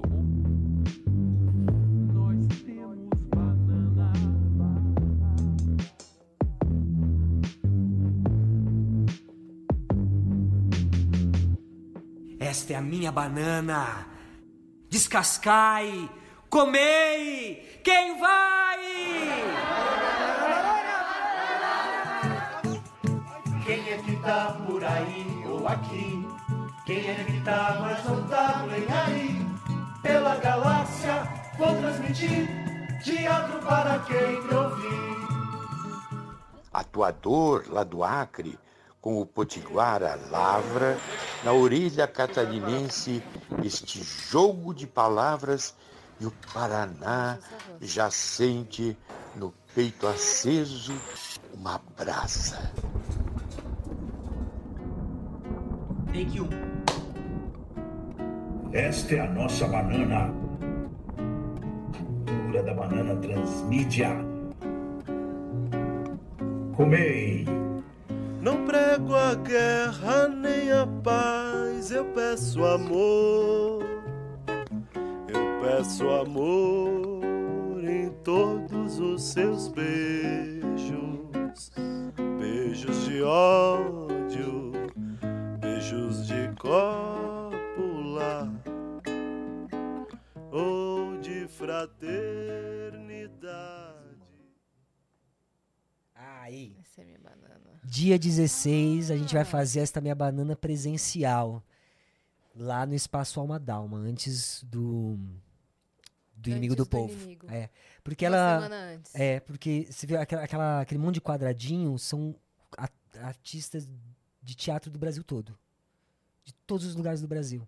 E a gente se contatou assim, é, para cada um mandar o nome da sua companhia e mudar a palavra teatro, por exemplo, teatro oficina e transformar banana. Então era banana oficina, é, Aqueles banana vídeos, né? livre. É, e aí eu, tem, isso aqui é um resumo do, do- de uma primeira parte, que é um filme que se chama O Chão e os Trabalhadores do Teatro onde tem imagens desses 10 anos de, de processo de montagens de espetáculos. Então a gente tem imagens de figurinistas, de costureiras, de cenógrafos, de iluminadores, da parte técnica toda de montagens na, na Serra da Capivara, no Piauí, no MST, não sei aonde. 10 anos de pesquisa. É, e aí a gente convidou essas companhias de teatro que mandavam as suas bananas e alguns atores especiais, assim, um deles o Sérgio Mamberti, Uhum. que abre e fecha esse poema, que voa pelo Brasil os teatros e etc. E era, era emocionante, porque na época da pandemia estava tudo fechando. E essa imagem, essas imagens das, dos trabalhadores tal, tinha uma conotação inversa, assim, como se fosse. Quando que a gente vai ter isso de novo, né? E agora que voltou, a peça ela vai acontecer no outro, no outro lugar, no outro tempo. Então, se nessa história é, o personagem ele foi convidado para sair do seu sentido histórico, a- nessa versão que a gente vai fazer, a gente vai encontrar o público. Porque, não sei se você- nas peças do Beckett, por exemplo, tem sempre umas personagens que estão para chegar ou que estão presentes, mas você não vê. Tanto que o Esperando Godot, que é uma peça conhecidíssima, é alguém que sempre tá para chegar. Sempre tem alguém para chegar e nunca chega o seu Godot. Nunca chega, que nem a carta, né? Que nem é o momento que a gente vai falar desse lado da bom, mas nunca chega o Godot. Nessa peça é interessante porque tem alguém que está, mas você não vê. Você sente. Que é o a po- plateia. que é a plateia, que pra gente, como não tinha plateia, era esse coro de gente aí. Então, esse coro de gente aí fala, meu, vem pra cá porque não fica nessa tristeza, porque a peça tem que acabar pra cima, né? E aí agora esse personagem já tá fora, ele já, já saiu, então vai ser um ritual mesmo pra gente fazer uma gravação com a plateia. Boa. Porque ele ouve os áudios e depois ele faz um registro dele. Então vai ser um registro coletivo. Aí tem um duplo do meu personagem, porque aí não é mais um monólogo. Já não era um monólogo, né? Eu chamo de monólogo de couro, né? Porque tem essa multidão e toda. Mas é uma peça que tem esses materiais de processo e tem essas figuras, né? Como o Sérgio Mamberti também. Eu, eu, Muito legal. Então tem dia 16 e tem dia 24. dia 24, Inimigo É. do Povo. Duas oportunidades super legais. Vem Boa. pra gente se encontrar e conversar. A gente tá com uma pergunta aí. Você quer ler? Pode, você já tem ela aí? Tenho. Peraí. Manda. Quer que eu leia? Pode ser. Ó, o Johnny Nemesis mandou: Oi, Fred. Acredita que a atuação possa auxiliar na performance artística musical? Acha que é uma skill que vale a pena se adquirir? Cris Yas, dessa vez eu tô com o nome certo. Sou o moço da banda da Skip. Ah, que tinha Ah! aparecido é, usuário Sim. 607. Johnny, obrigada pela pergunta. Eu não sei se eu entendi. Salve, Johnny. Entendi, se o teatro Isso, se a atuação auxilia Ajuda- numa performance musical de uma banda, se é uma skill que vale a pena se Entendi. investir? É assim, o, o, o teatro, se eu falar, ele é, ele é músico, né? Ele é músico. O teatro vem da música. Dionísios é o deus da música, né? Então, bate um som, você sente, aí tem a expressão disso que é onde vem Apolo. Mas, assim, respondi, respondendo objetivamente, com certeza. Porque o que eu tô querendo dizer é que o teatro ele consegue abarcar todas essas virtualidades. Então ele Até pode presença de palco, né? Ocupação tudo, tudo, palco. tudo. O teatro ele aceita tudo. Interpretação É, da música. tudo. Outro dia eu vi assim um- alguém colocar fazendo uma videoprojeção no teatro hiperrealista. Aí falou assim: ah, uma nova etapa do teatro. Não, isso o teatro fazia desde a Grécia. Isso é muito antigo. Não é porque você está colocando uma tecnologia hiperrealista que é um teatro novo. Não, o teatro que aceita isso. Porque o teatro trabalha com essa virtualidade. Entendeu? Então o que, o que tá ligado à transição daquilo que é. Que a gente, tipo, a música. Então eu toco uma música, mas qual é o corpo dela? Ela pode ser um corpo de um roqueiro, como ela pode ser uma performance, como o Ney Mato Grosso fazia, né? Como algumas figuras faziam, né? Então, com certeza, porque ela é um. Ela, você precisa colocar no corpo. Sim. Não dá pra ficar no, no ideal, né? Então, com certeza, vá. Inclusive, dia 8 de outubro, eu vou dar uma oficina no Espaço Alma Dama. Você pode ir lá fazer uma oficina comigo. Na verdade, ele perguntou como músico, mas a, a skill do teatro vale para qualquer pessoa de qualquer profissão. Então, Sim. é, o que quer que seja para qualquer criança ou adolescente vale a pena porque no teatro você não aprende só a atuação, mas trabalhar em equipe, Generosidade, mais, é, paciência, concentração, é, fazer silêncio na hora que tem que fazer silêncio, gritar na hora que tem que gritar, impostar a voz, perder timidez. Então, assim, ah, mas eu não quero, eu vou ser engenheiro. Ok. Mas a hora que você estiver lá na tua empresa e precisar dar, fazer uma reunião, a hora que É. você precisar fazer uma, né? Então, a- nunca é ruim. Não tem, não tem tipo assim, ah, mas para essa profissão é melhor não. Não, não existe nenhuma que Teatro é base, que- né? Sabe por, quê? Porque o teatro ele é a arte do encontro. E, o encon e no teatro você não tem. Você não elimina quem é oposto a você. É. Você joga, você você abraça, né? dança. Mesmo que seja Apolo e Dioniso, mesmo que seja o Penteu e Dioniso, entendeu? É, a Bacanal tá aberta para Penteu, Uhum. entendeu? E vice-versa. Eu né? aprendi isso muito cedo quando eu entrei pro teatro, assim, fazia vários cursos livres, não tenho formação, mas fiz vários cursos livres. E quando eu era criança, eh, tinha outras crianças, assim, da escola que começaram. E aí um menino da minha sala fez uma apresentação que era de improviso. E eu meio que debochei, assim, falei... Sabe, nesse momento de primeira vez no teatro ali, debochei. A minha professora falou, a próxima vez você vai você tá expulsa. A próxima você tá expulsa. Aqui não é espaço pra debochar de ninguém. É, exato. A- a- Ali eu aprendi, ali eu nunca mais, nunca, nunca É mais. porque é isso, é sobre relação, entendeu? Então É. se você vai. Não importa o que ele criou, não importa se você achou bobo. se- Porque aquele momento é muito delicado, a pessoa tá se expondo e a gente tá É. caminhando pra um lugar, né? Então no teatro realmente se aprende a estar no tempo. No tempo, amor aos fatos, aqui agora. Às vezes a gente ensaia e fala assim, não, mas como vai ser? A gente tem que ensaiar pra ser como vai ser na apresentação. Não, não, não, não. É aqui. É aqui que tá acontecendo. Se não fizer aqui, É. o depois não, não existe. Uhum. Entendeu? Então o teatro ele ensina até a. Uma coisa que eu aprendi no, no- que eu pratico magicamente na minha magia do Zaratustra, que é assim, a gente tem a ideia de que o futuro vai estar lá na frente, o passado vai ficando para trás. E aí tem o presente, mas na verdade, se a gente pensar o instante, a gente consegue entender que o, o futuro e o passado eles se encontram. E isso é possível, a gente pode ficar um dia só falando disso. É. Entendeu? Isso é possível. A gente pode falar desde magicamente até o que seja. Uhum. Alguém já foi assistir uma peça de sete horas ou não, mas. Você faz- com certeza sim. Não, mas você fazer uma criança. coisa, uma coisa longa e parece que foi rápida. Uma coisa rápida que é longa. Então o, o teatro ele mostra palpavelmente que o tempo ele é, ele é elástico, ele Uhum. muda, ele transmuta. E para você fazer isso, você tem que estar com o seu corpo aberto. É. Pra você estar com o seu corpo aberto, você tem que estar conectado com o seu corpo. Entendeu? Então, ele, ele, ele, ele te coloca no tempo que você precisa. Então, se alguém realmente precisa aprender a falar, é ótimo. Sim. É. Entendeu? Se alguém quer fazer magia, é ótimo. Entendeu?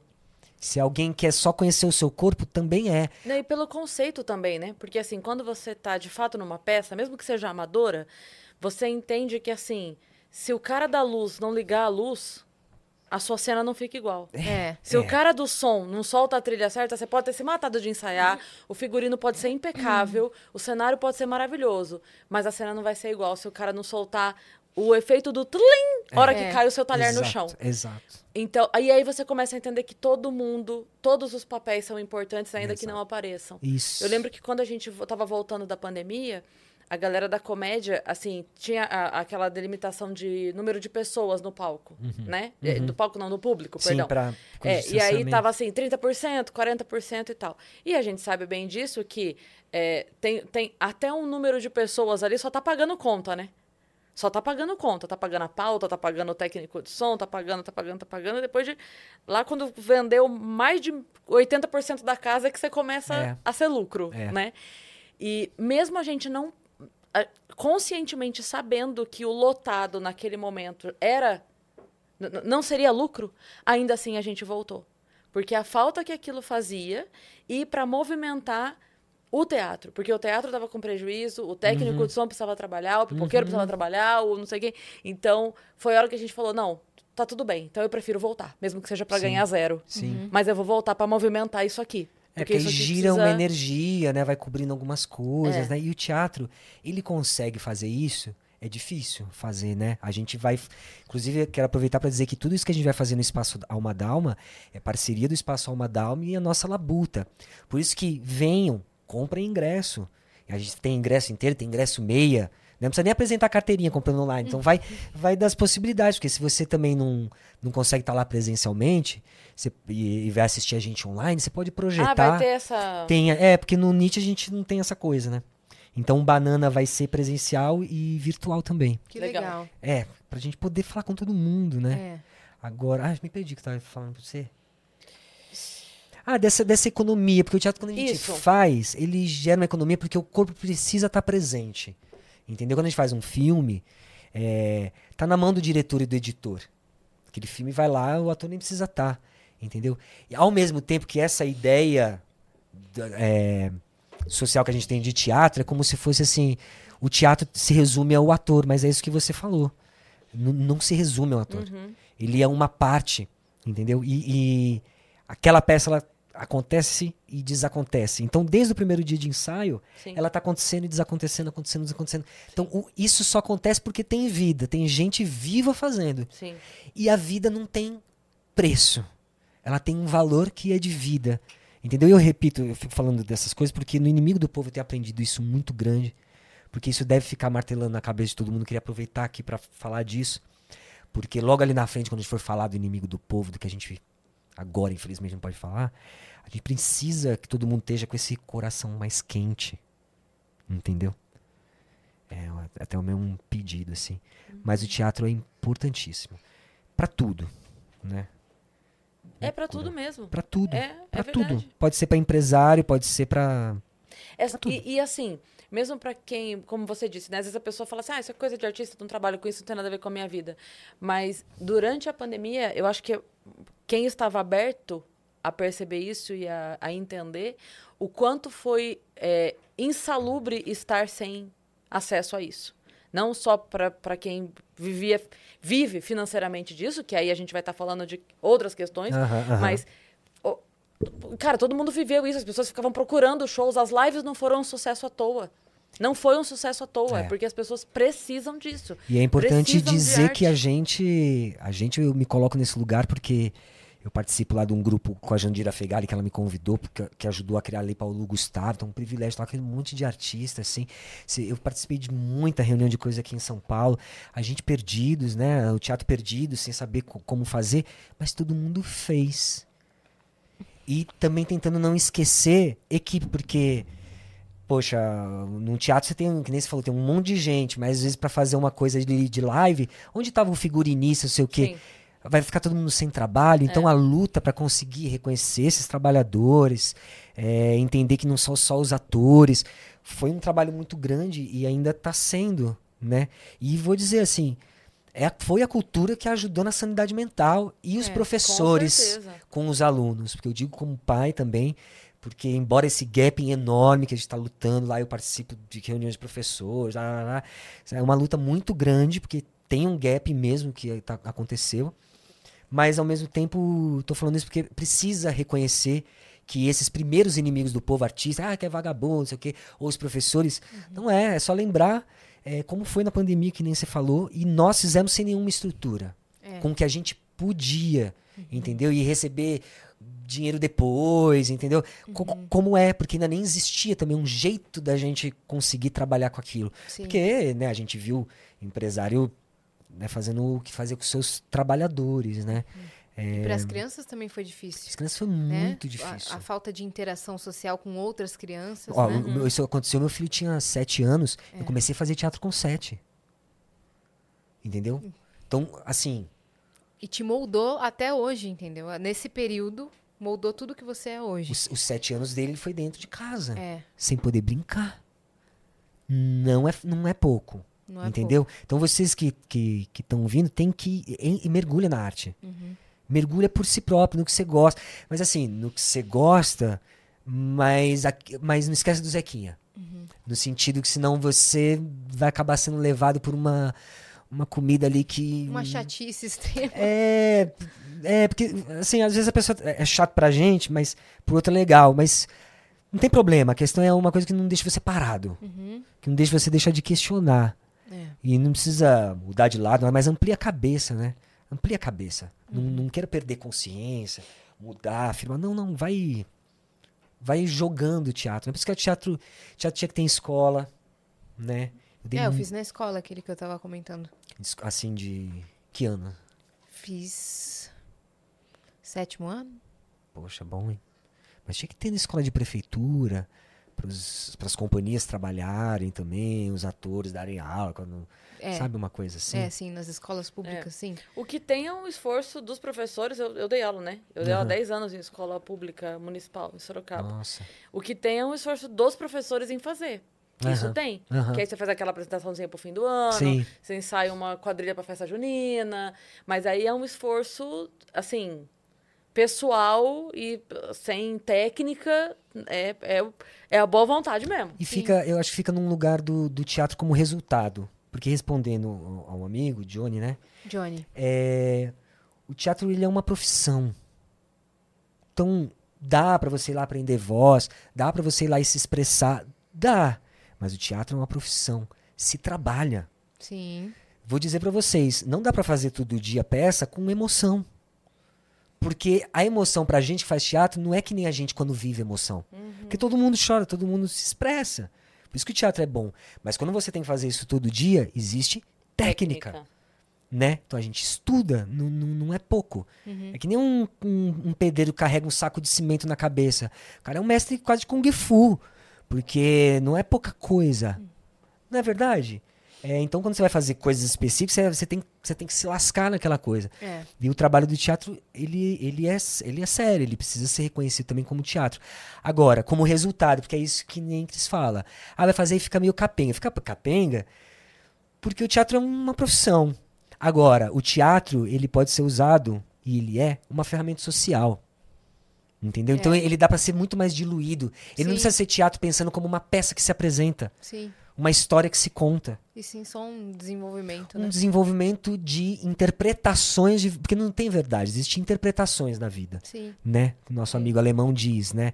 Por isso o inimigo do povo. A gente podia falar, ah, vamos montar. Mas não, vamos ficar botando inimigo do povo, porque cada hora vem um prefeito diferente. É. Cada hora vem um inimigo do povo diferente. Quem que sou eu que vai delimitar que é isso inimigo do povo? Não é verdade?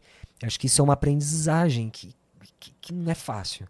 Bom, só antes de, da gente encerrar, a gente Vamos. pouco falou sobre o castelo hoje, viu? É verdade. Te surpreendi. É verdade. É, É, verdade. deixa eu é, perguntar pra você, que a gente perguntou para as outras pessoas que, que vieram, uma curiosidade de bastidores do castelo.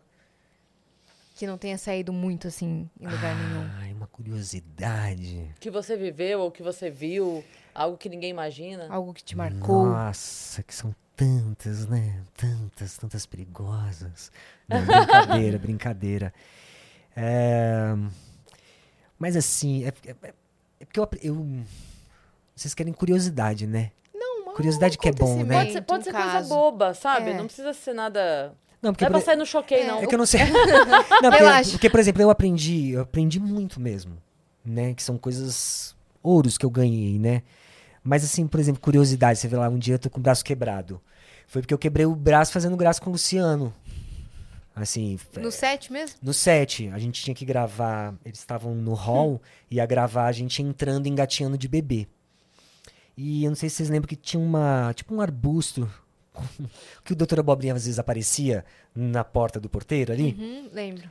E era um arbusto de fake de isopor. E o que, que a gente fazia? A gente abria aquele negócio e ficava jogando prego, tipo estrelinha, assim. Tuf, tuf, tuf, sentadinho. Daqui a pouco, gravando, aí a Cintia passou, o Luciano foi, a Cintia passou e eu passei por cima dela que eu, que eu ia no meio. Só que eu tropecei nela e dei um mau jeito na mão. Aí eu senti dor. Aí eu acho que porque eu sou de teatro, não parei, né? Só que aí comecei a entrar, assim, fazendo uma cara. Entrar bem engatinhando. Entrei engatinhando, aí alguém falou assim: Corta, Fred, por que que você tá com essa cara aí? Eu, disse, eu acho que eu machuquei o braço. Como assim? Machucou o braço? Isso aqui, isso aqui. E aí levou, eu tinha trincado o braço, aí botou gesso. Aí foi uma E bora Zequinha gravar de gesso. É, aí foi difícil, porque aí. Porque eu gravava, a gente gravava muitos episódios num, num lugar só, num set, né? Então, por exemplo, os que eu, os que eu já tava gravando, não dava pra gravar, então parou. Aí dali em diante com o braço quebrado, mesmo que depois que eu tirei o braço ainda tava gravando, Tinha tinha que ter um, um braço fake. Então a gente chegou a fazer um braço fake, um gesso fake. Aham. Pra aqueles episódios. Pros episódios que ainda faltavam terminar algum plano depois. Porque era complexo assim, entendeu? É, que doideira. Vocês Isso não foi uma podiam ficar doideira. doentes, né? Tinha umas coisas assim, o Cássio exemplo. falou que, é, assim, vocês faltavam uma vez na vida, outra na morte. Só quando tinha que- Sim, ficar Sim, acho doente eu- mesmo. É, Teve um episódio ou outro que foram com crianças diferentes, aliás. É, eu não sei se porque foram, ficaram doentes, não, assim, não sei de verdade. Mas teve esses outros episódios. meus amigos do Zequinha, né? É, Por falar em Zequinha, eu vou aproveitar que a gente tá encaminhando e vou fazer o seguinte: eu tenho três coisas que eu não posso esquecer.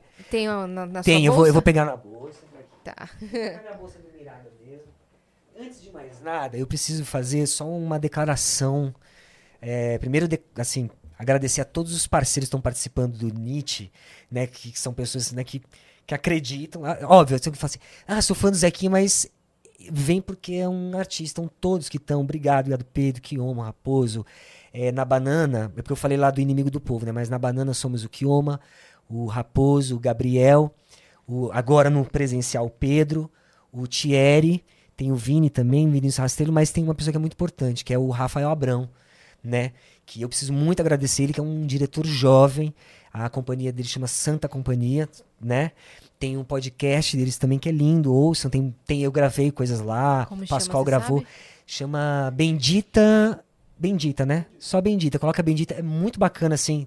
Tem peças de teatro, tem leituras, é muito bacana. Então, quero, Rafa, que você que tá viajando aí, que está para chegar, quero te agradecer, dizer que eu amo você e viva o nosso teatro, né? Que é guerreiro, então eu precisava falar isso pra ele. Perfeito. Segundo é esse presente aqui do Pedro pra vocês, que ele é escritão, tá aqui, Yas Ih, e Cres. Obrigada. construção. Obrigada, Pedro. Pedro acabou de lançar e, e é importante, né? Compartilhar leituras, leituras. Fofo. Depois vocês digam pra ele o que vocês acham, tem muitos poemas. Pedro é um fofo. Obrigada, E eu tenho Pedro. uma coisa aqui que eu trouxe mais de curiosidade, porque você falou assim agora do bastidor.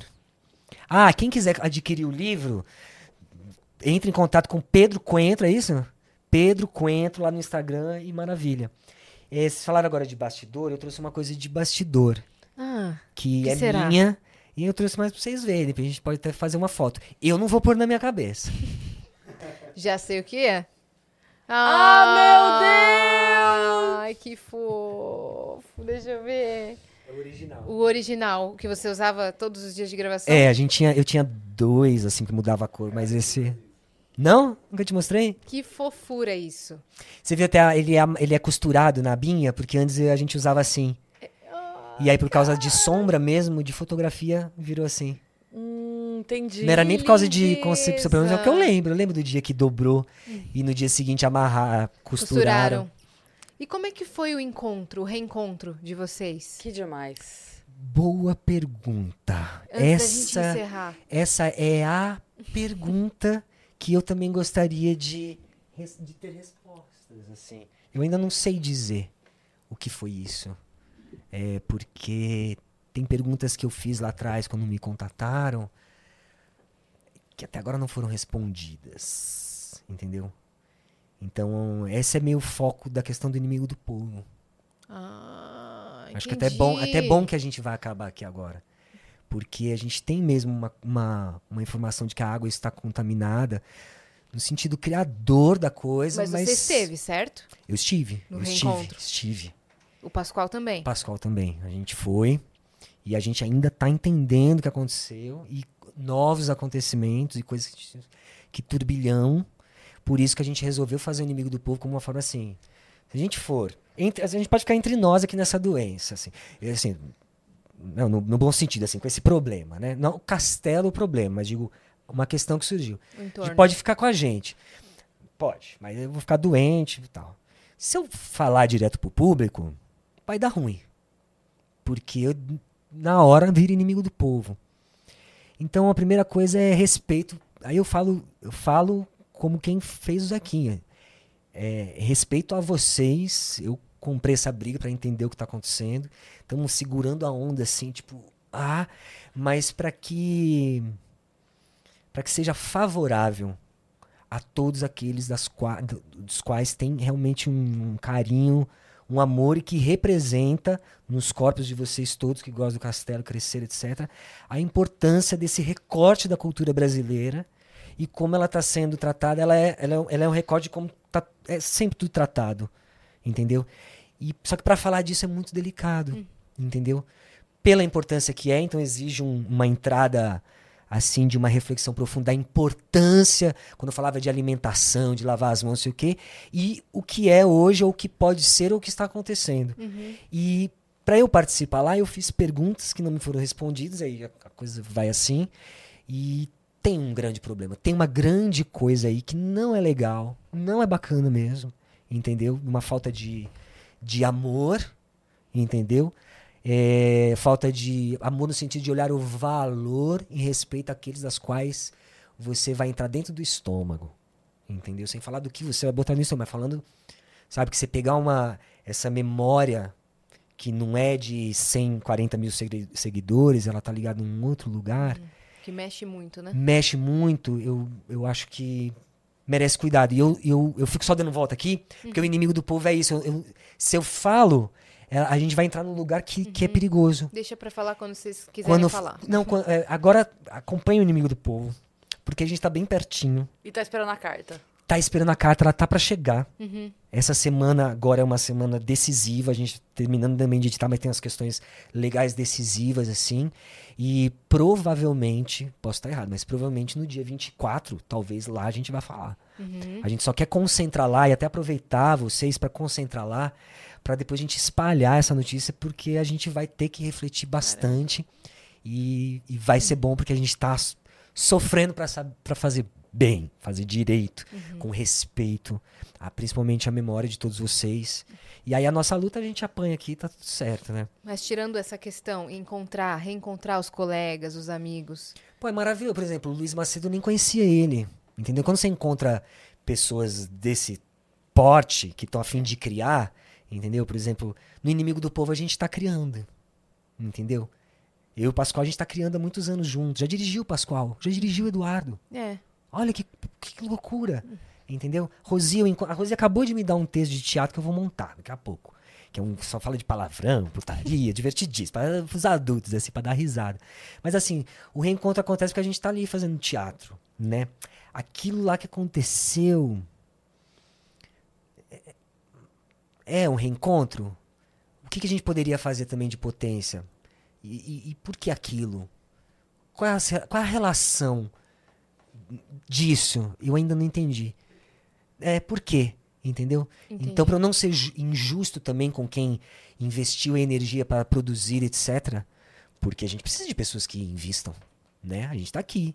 Quiser investir no inimigo do povo, o povo se embora, a gente tem muita coisa para falar, muita coisa para criar, muita, muita coisa. Mas essas pessoas também têm que participar generosamente em respeito à vida. Senão todo mundo é um bando de número. Aí eu não consigo lidar. Porque eu não sou número, não sou, sou, sou carne de abate, sou um ser humano, né, como outros, né? Então é difícil. Então eu tô, tô falando do, do reencontro, mas assim, para criar uma provocação mesmo, mas é uma coisa boa, mas não é boa. Então fica o convite para vocês acompanharem essa bomba mesmo. E vamos proteger a nossa cultura, a nossa TV cultura, a nossa memória. Por isso que eu falo, cuidado com essa coisa de TBT, de ah, não sei o quê. Não, bota pra estar vivo aqui, entendeu? Porque se ficar lá atrás, vão pegar sua memória e vão fazer você comer, comer porcaria. Mesmo, comer porcaria. Compra. Aí você vai lá, putz, porque é, é do Zequinha, eu vou comer isso aqui, vou comer. Não, cara, isso aqui é uma almofada pra você encostar que você tá comendo, entendeu? Tô fazendo alusão Sim. a quem patrocinou. Eu tô falando, fazendo uma metáfora, porque, como diz Oswald de Andrade, pra fechar, o que me traz a cena é a fome, mais do que a vontade de representar, é a questão da comida. Então é a comida, comida orgânica, e a comida de poder ter uma cabeça que se alimente de boas coisas, tá? Só pra também ficar assim, ah, não sei o quê. E pode, e, e bora meter pau nesses cortes, entendeu? Porque depois nós vamos fazer muitos cortes bons pra falar mesmo a coisa que eu vou dizer. E eu quero vir aqui falar dessa coisa. Fica à vontade. Porque quando vocês me contataram lá atrás, eu falei assim, putz, eu tô sendo chamado pra fazer um negócio aqui, mas mas tá estranho esse negócio. Eu não queria ir porque eu não sei que, que, que onde eu tô me metendo. E foi bom ter vindo. Foi bom assim, não ter vindo. Foi bom na- ter vindo em é, respeito a vocês também. É, porque senão ia vir assim, ficar assim. Casou uma- com a mesma época. É, aí a gente conseguiu criar o inimigo do povo, que realmente é uma coisa que distancia a gente pra gente se encontrar. Não. E aí, entendeu o inimigo do povo? É pela vida? Então tá, então a situação agora é essa. É essa. Pronto. Agora eu não preciso falar mais nada. Entendeu? Não preciso me defender, não preciso falar isso, aquilo. É, é sobre a vida. É só as coisas seguirem, né? Então, obrigado. Obrigada por obrigado você ter vocês vindo, tá? duas. Obrigado. E lindo o boné do É Zequinha lindo, também. é muito fofo. Adoro esse personagem. É. Quem for me encontrar lá no Espaço Almadama, eu vou estar com ele, tá bom? Tá. E a gente tira foto com ele agora. Eu quero tirar uma fazia foto isso, com ó. ele. É. Vou fazer assim, ó. Porque é difícil rodar ele inteirinho Fofo. assim, ó. Fofo Legal. demais. Viva o Gardim, que fez o figurino original do, do Castelo Timbu, infelizmente não participou desse encontro. Mas viva o Gardim, todos os que criaram. Porque o Zequinha só é o Zequinha Porque teve muita gente pensando nesses personagens, né? Sim. Então é muito importante. A Então identidade só. visual é toda muito importante. Total, total. Sim, total. certeza. Sigam bastante o Fred nas redes sociais pra acompanhar tudo, a parte do Inimigo do Povo, da Banana, dia 16, dia 24, é isso? Ah, isso é maravilhoso. lá no Alma Dalma. Beijo, Vini. Beijo toda a galera Você estará lá, né? Estarei lá. Você, em uma das também, né? datas, eu Menos uma tentarei. delas. É, eu vou estar delas. viajando com show, mas eu. eu Vai ter tento- mais, vai ter mais. vai ter mais. Boa. Olha, você que ficou até aqui, se inscreve aí no canal do Vênus. Também sigam a gente nas redes sociais, arroba Vênus Podcast, ok? E segue a gente também nas nossas redes pessoais sensuais. Arroba Cris Paiva com dois S e Asiacine. Segue a gente lá. Um beijo. Beijo.